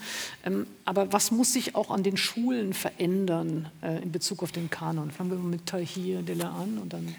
Naja, wir brauchen mal eine Mehrstimmigkeit. Also wir gehen immer noch bei Deutschland von der Gesellschaft aus, die überwiegende weiße Geschichte hat. Das stimmt so nicht. Wir wissen das zwar alle, mehr oder weniger, aber es hat nicht wirklich sozusagen Einzug gehalten in den Schulmaterialien zum Beispiel. Also wir lernen ganz wenig über Kolonialgeschichte, wir lernen ganz wenig über migrantische Geschichte insgesamt und deswegen bleiben so Bilder erhalten. Deswegen glaube ich, diese Mehrstimmigkeit endlich mal auch zu übersetzen in den Schulunterricht zum Beispiel ist ohne ohne, ohne dass das passiert oder so, wird sich, glaube ich, auch gesellschaftlich kaum was verändern können. Weil die Voraussetzungen ja immer noch fehlen, dass Menschen sagen, okay, es gibt eine Geschichte oder so, die uns nicht erzählt wurde bisher. Es gibt ganz viele Geschichten, die nicht erzählt worden sind, die aber wichtig sind zum Selbstverständnis einer Gesellschaft. Und dass das mal endlich mal Einzug hält, nicht bloß jetzt irgendwie, ja, Kolonialgeschichte ist ja ein sehr düsteres Kapitel. Da kann man aber auch erzählen über positive migrantische Geschichte zum Beispiel. Um klarzumachen, wir sind eine Gesellschaft, die von Migration immer schon geprägt war und davon lebt auch tatsächlich, auch davon positiv auch weiterlebt. Und dass diese Geschichte, diese Mehrstimmigkeit endlich mal Einzug hält, das wäre für mich so ein Wunsch oder so, wenn ich das mal so als mhm, Wunsch äußern ja. darf, weil das sozusagen auch die Perspektiven ändern würde. Ähm, Hadija? Ja, da knüpfe ich mal einfach dran an. Ich glaube, dieser Schritt, dieser Wunsch ist ja schon lange formuliert. Und man hat ja auch immer, ich meine, Schulsache ist Ländersache. Und ich gehe jetzt einfach mal ins hessische Land, in dem ich, und, und da sieht man an den Curricula, also an den Lehrplänen, an den die Bücher, die aufgelegt sind, auch äh, ist ja auch eine finanzielle Frage, alles neu aufzulegen, zu überarbeiten. Es ist oft der Wille der Schule oder einzelner Lehrkräfte, ihren ihren schulischen Alltag rassismuskritisch zu gestalten. Ich benutze dieses Wort Diversitätsbewusstsein und Diskriminierungssensibilität das ist, eine, das ist eine Haltungsfrage, die müsste eine Schule einnehmen und sagen, wir überarbeiten alles, was wir haben an Material. Wir haben jetzt einen Rieseneklat gehabt in Frankfurt an einer prämierten Schule ohne Rassismus und es ging um und es ging um, um, um eigentlich um es ging um das N-Wort und ich meine ich führe das jetzt nicht weiter aus aber um einen englisch übersetzten Text mit einem N-Wort und muss das Kind das auf Deutsch jetzt vorlesen eklar in der Klasse an, so, also an diesen Punkten diskutieren wir in Schulen, aber das, was so schade ist, ist nicht nur, dass über so ein N-Wort diskutiert wird, sondern dass der Kontext nicht bekannt ist. Und ich glaube, solange in der Lehrerinnenausbildung, also viel früher, diese Themen nicht Teil der Ausbildung sind, ein Bewusstsein für die Gesellschaft, in der wir sind, Migrationsgesellschaft mit all ihren Erinnerungsgeschichten, das heißt ja auch Pluralisierung der Erinnerung, diese Geschichten, wir sind, also wir haben eine Zäsur erlebt mit dem Zweiten Weltkrieg und in diesem gab es menschliche Auslöschung unterschiedlichster Art.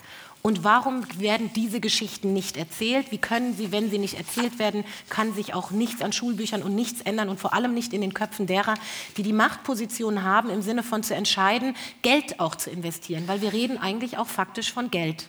Diese Veränderung bedeutet einen kompletten Umbruch mit bestimmten schulischen Vorstellungen auch. Ja, ich finde, wir kon konnten das äh, in den letzten Wochen des Ukraine-Kriegs auch mhm. ähm, merken, dass ähm, ganz oft wurde gesagt, ähm, ja, ist äh, für die ältere Generation rufen diese Bilder eigene Erfahrungen mhm. auf mhm. und dann denkt man, na ja, also für so und so viele äh, Menschen mit Migrationsgeschichte ruft das eben auch äh, äh, eigene Erinnerungen oder Erfahrungen der Eltern irgendwie auf. Aber die werden gar nicht mit.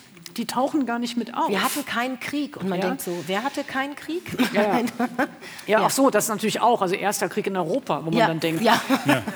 Mhm. Ja, ähm, ich würde ganz gerne das vielleicht auch noch erweitern, also die Frage nach dem Kanon, den es braucht, was es in den Schulen mhm. braucht, was es an, an, an, äh, ja, an Geschichten braucht.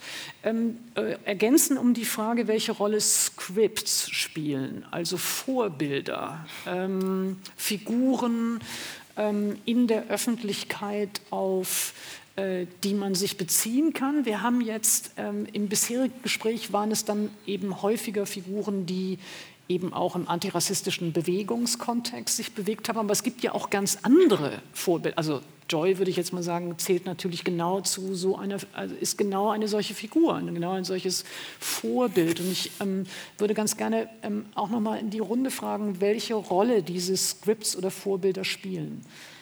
Ja, die spielen schon eine große Rolle. Ich habe bloß immer so ein bisschen die Bedenken, dass wir dann Wünsche projizieren auf diese Menschen und dann Erwartungen hegen, die die gar nicht erfüllen können oftmals. Mhm. Ne? Und deswegen glaube ich, ist so mein, keine Ahnung, Konzept so ein bisschen, dass Vorbilder Konzepte sein müssen, Strategien sein müssen. Also wie arbeiten wir an der Gesellschaft, die wir als verbesserungswürdig erachten beispielsweise. Und ähm, Personen können natürlich eine Rolle dazu beitragen, ne? eigentlich klarzumachen, es geht auch anders. Also wir können uns in Strukturen, die problematisch sind, auch anders verhalten tatsächlich. Und das müssen tatsächlich nicht nur schwarze Menschen sein, aus meiner Sicht zum Beispiel, sondern es können auch Menschen sein, die einfach für das eintreten, für das ich zum Beispiel auch eintrete oder wir als Organisation eintreten zum Beispiel. Und das würde ich mir so ein bisschen wünschen, dass wir sagen, okay, diese Erwartungen, die wir dann einzelne Leute haben in diesen Strukturen, die ja nicht gerade einfach sind oftmals, ne? das ist ja wirklich eine Musikindustrie, nicht ohne Grund hat es diesen Begriff, wo Leute auch wirklich verschlissen werden und die sich auch immer genau überlegen müssen, ab wann mache ich die Klappe auf zu bestimmten Themen oder so. Ne? Und, und da muss ich natürlich schon, also vielleicht ist es bei dir nicht der Fall, aber in anderen Strukturen ist es der Fall, wo wir uns genau angucken müssen, was können Leute sich überhaupt leisten in bestimmten Strukturen. Also wir Konzepte als Vorbilder nehmen als Menschen, die selbst befangen sind in Strukturen, die ich vielleicht als problematisch mhm. erachten würde. Ich finde das auch. Ich teile da die Meinung. Wobei ich eben auch immer diejenigen mitdenke, die vielleicht sozusagen den Zugang auch zu diesen Konzepten, von denen du sprichst, mhm. erstmal über andere Wege finden müssen. Insofern finde ich, können sozusagen menschliche Vorbilder auch durchaus als Einstieg ganz gut sein. Mhm. Ähm, also ich merke das an mir selbst auch immer. Es gibt immer viele Menschen, die, deren Arbeit ich beobachte und bewundere. Äh, äh, dann steige ich da ein. Aber ich brauche sozusagen mhm. erstmal eine Ansprechpartnerin, etwas, was mich anspricht. Und, und dann gehe ich dann den Weg und irgendwann lege ich sozusagen die Person an eine andere Stelle und, und gehe sozusagen in diese Arbeit oder auf die Arbeit. Ich würde Person. natürlich auch sagen, die Abwesenheit mhm. von Drehbüchern mhm. oder sozusagen äh, das permanente nur Vorführen von Geschichten, die mit Verzweiflung, mit mhm. Gewalt, mit, mit eben äh, Ausgrenzungserfahrungen einhergehen, die wirken ja auch. Also mhm. deswegen äh, glaube ich, hm. kann man nicht unterschätzen, was für eine Bedeutung eben Vorbilder mit einer, mit einer schönen Geschichte, mit einer beglückenden Geschichte, mit einer Geschichte, die anstiften kann, haben kann. Also ich gehe total mit Joy, abgesehen davon, dass Sie ja zum Beispiel, wir haben, vorhin habe ich hier meinen Artikel geschickt, 2011, als ich noch in den Anfängen meines JournalistInnenseins war und ein Porträt ja über dich geschrieben habe und was es bedeutete für mich, zu Joy Denalani zu gehen. Und das Album habe ich gehört und genau als das wahrgenommen, was Sie vorhin gefragt haben. Also für mich ist Vorbild sein ein Türöffner und ich sehe es an jungen Menschen. Und ich hatte kürzlich auch ein Gespräch über äh, Kinder- und Jugendbuchliteratur und nämlich diese Dreierfrage. Also dass es ein Literatur geben muss für Eltern, wie rede ich mit äh, Kindern über Rassismus beispielsweise, aber dass es vor allem da gab es eine Diskrepanz, die war, wir haben nicht genug äh, Repräsentationsbücher, in denen Kinder aller Differenzarten einfach mal natürlich irgendein Abenteuer erleben. Und jetzt kommen ein paar auf den Markt. Viele sind übersetzt leider. Ich wünschte mir mehr aus, diesem, aus dem Autorinnenpool in Deutschland. Und dann gibt es bei vielen das Gefühl, ach, das haben die ja jetzt nur gemacht, um es möglichst richtig zu machen. Und dann denke ich mir, gut, das ist der erste Schritt. Natürlich müssen auch die Texte stimmen, weil es geht nicht nur um die Bilder, sondern auch um die Texte. Aber was würde es für die Kinder bedeuten, schon ein, und das ist für mich die Hauptperspektive, von den Kleinsten, den Jüngsten, die kodiert werden, ausgehen und zu sagen, was bräuchten sie, um das selbstverständlich zu verstehen, was wir uns hart erarbeiten müssen, um irgendwie zueinander zu finden. Und ich glaube, von diesem Gedanken ausgehen, diese Selbstverständlichkeit, eine Natürlichkeit zu schaffen, so müssten alle Produkte konzipiert werden. Nicht so angestrengt, nicht so, das äh, wäre mein Wunsch. Äh, ja, vielen, vielen Dank erstmal. Äh, vielen, vielen, vielen Dank erstmal schon mal an dieser Stelle für diesen Teil des Gesprächs. Vielen Dank ähm, für die Offenheit, äh, mit der Sie gesprochen haben. Und ich weiß auch, äh, dass das natürlich auch immer eine Entscheidung ist, ob man überhaupt wieder darüber sprechen will. Also insofern bedanke ich mich schon mal wirklich sehr, sehr herzlich äh, an dieser Stelle. Äh, diejenigen, die im Stream zuschauen, die verabschiede ich jetzt erstmal. Ähm, schön.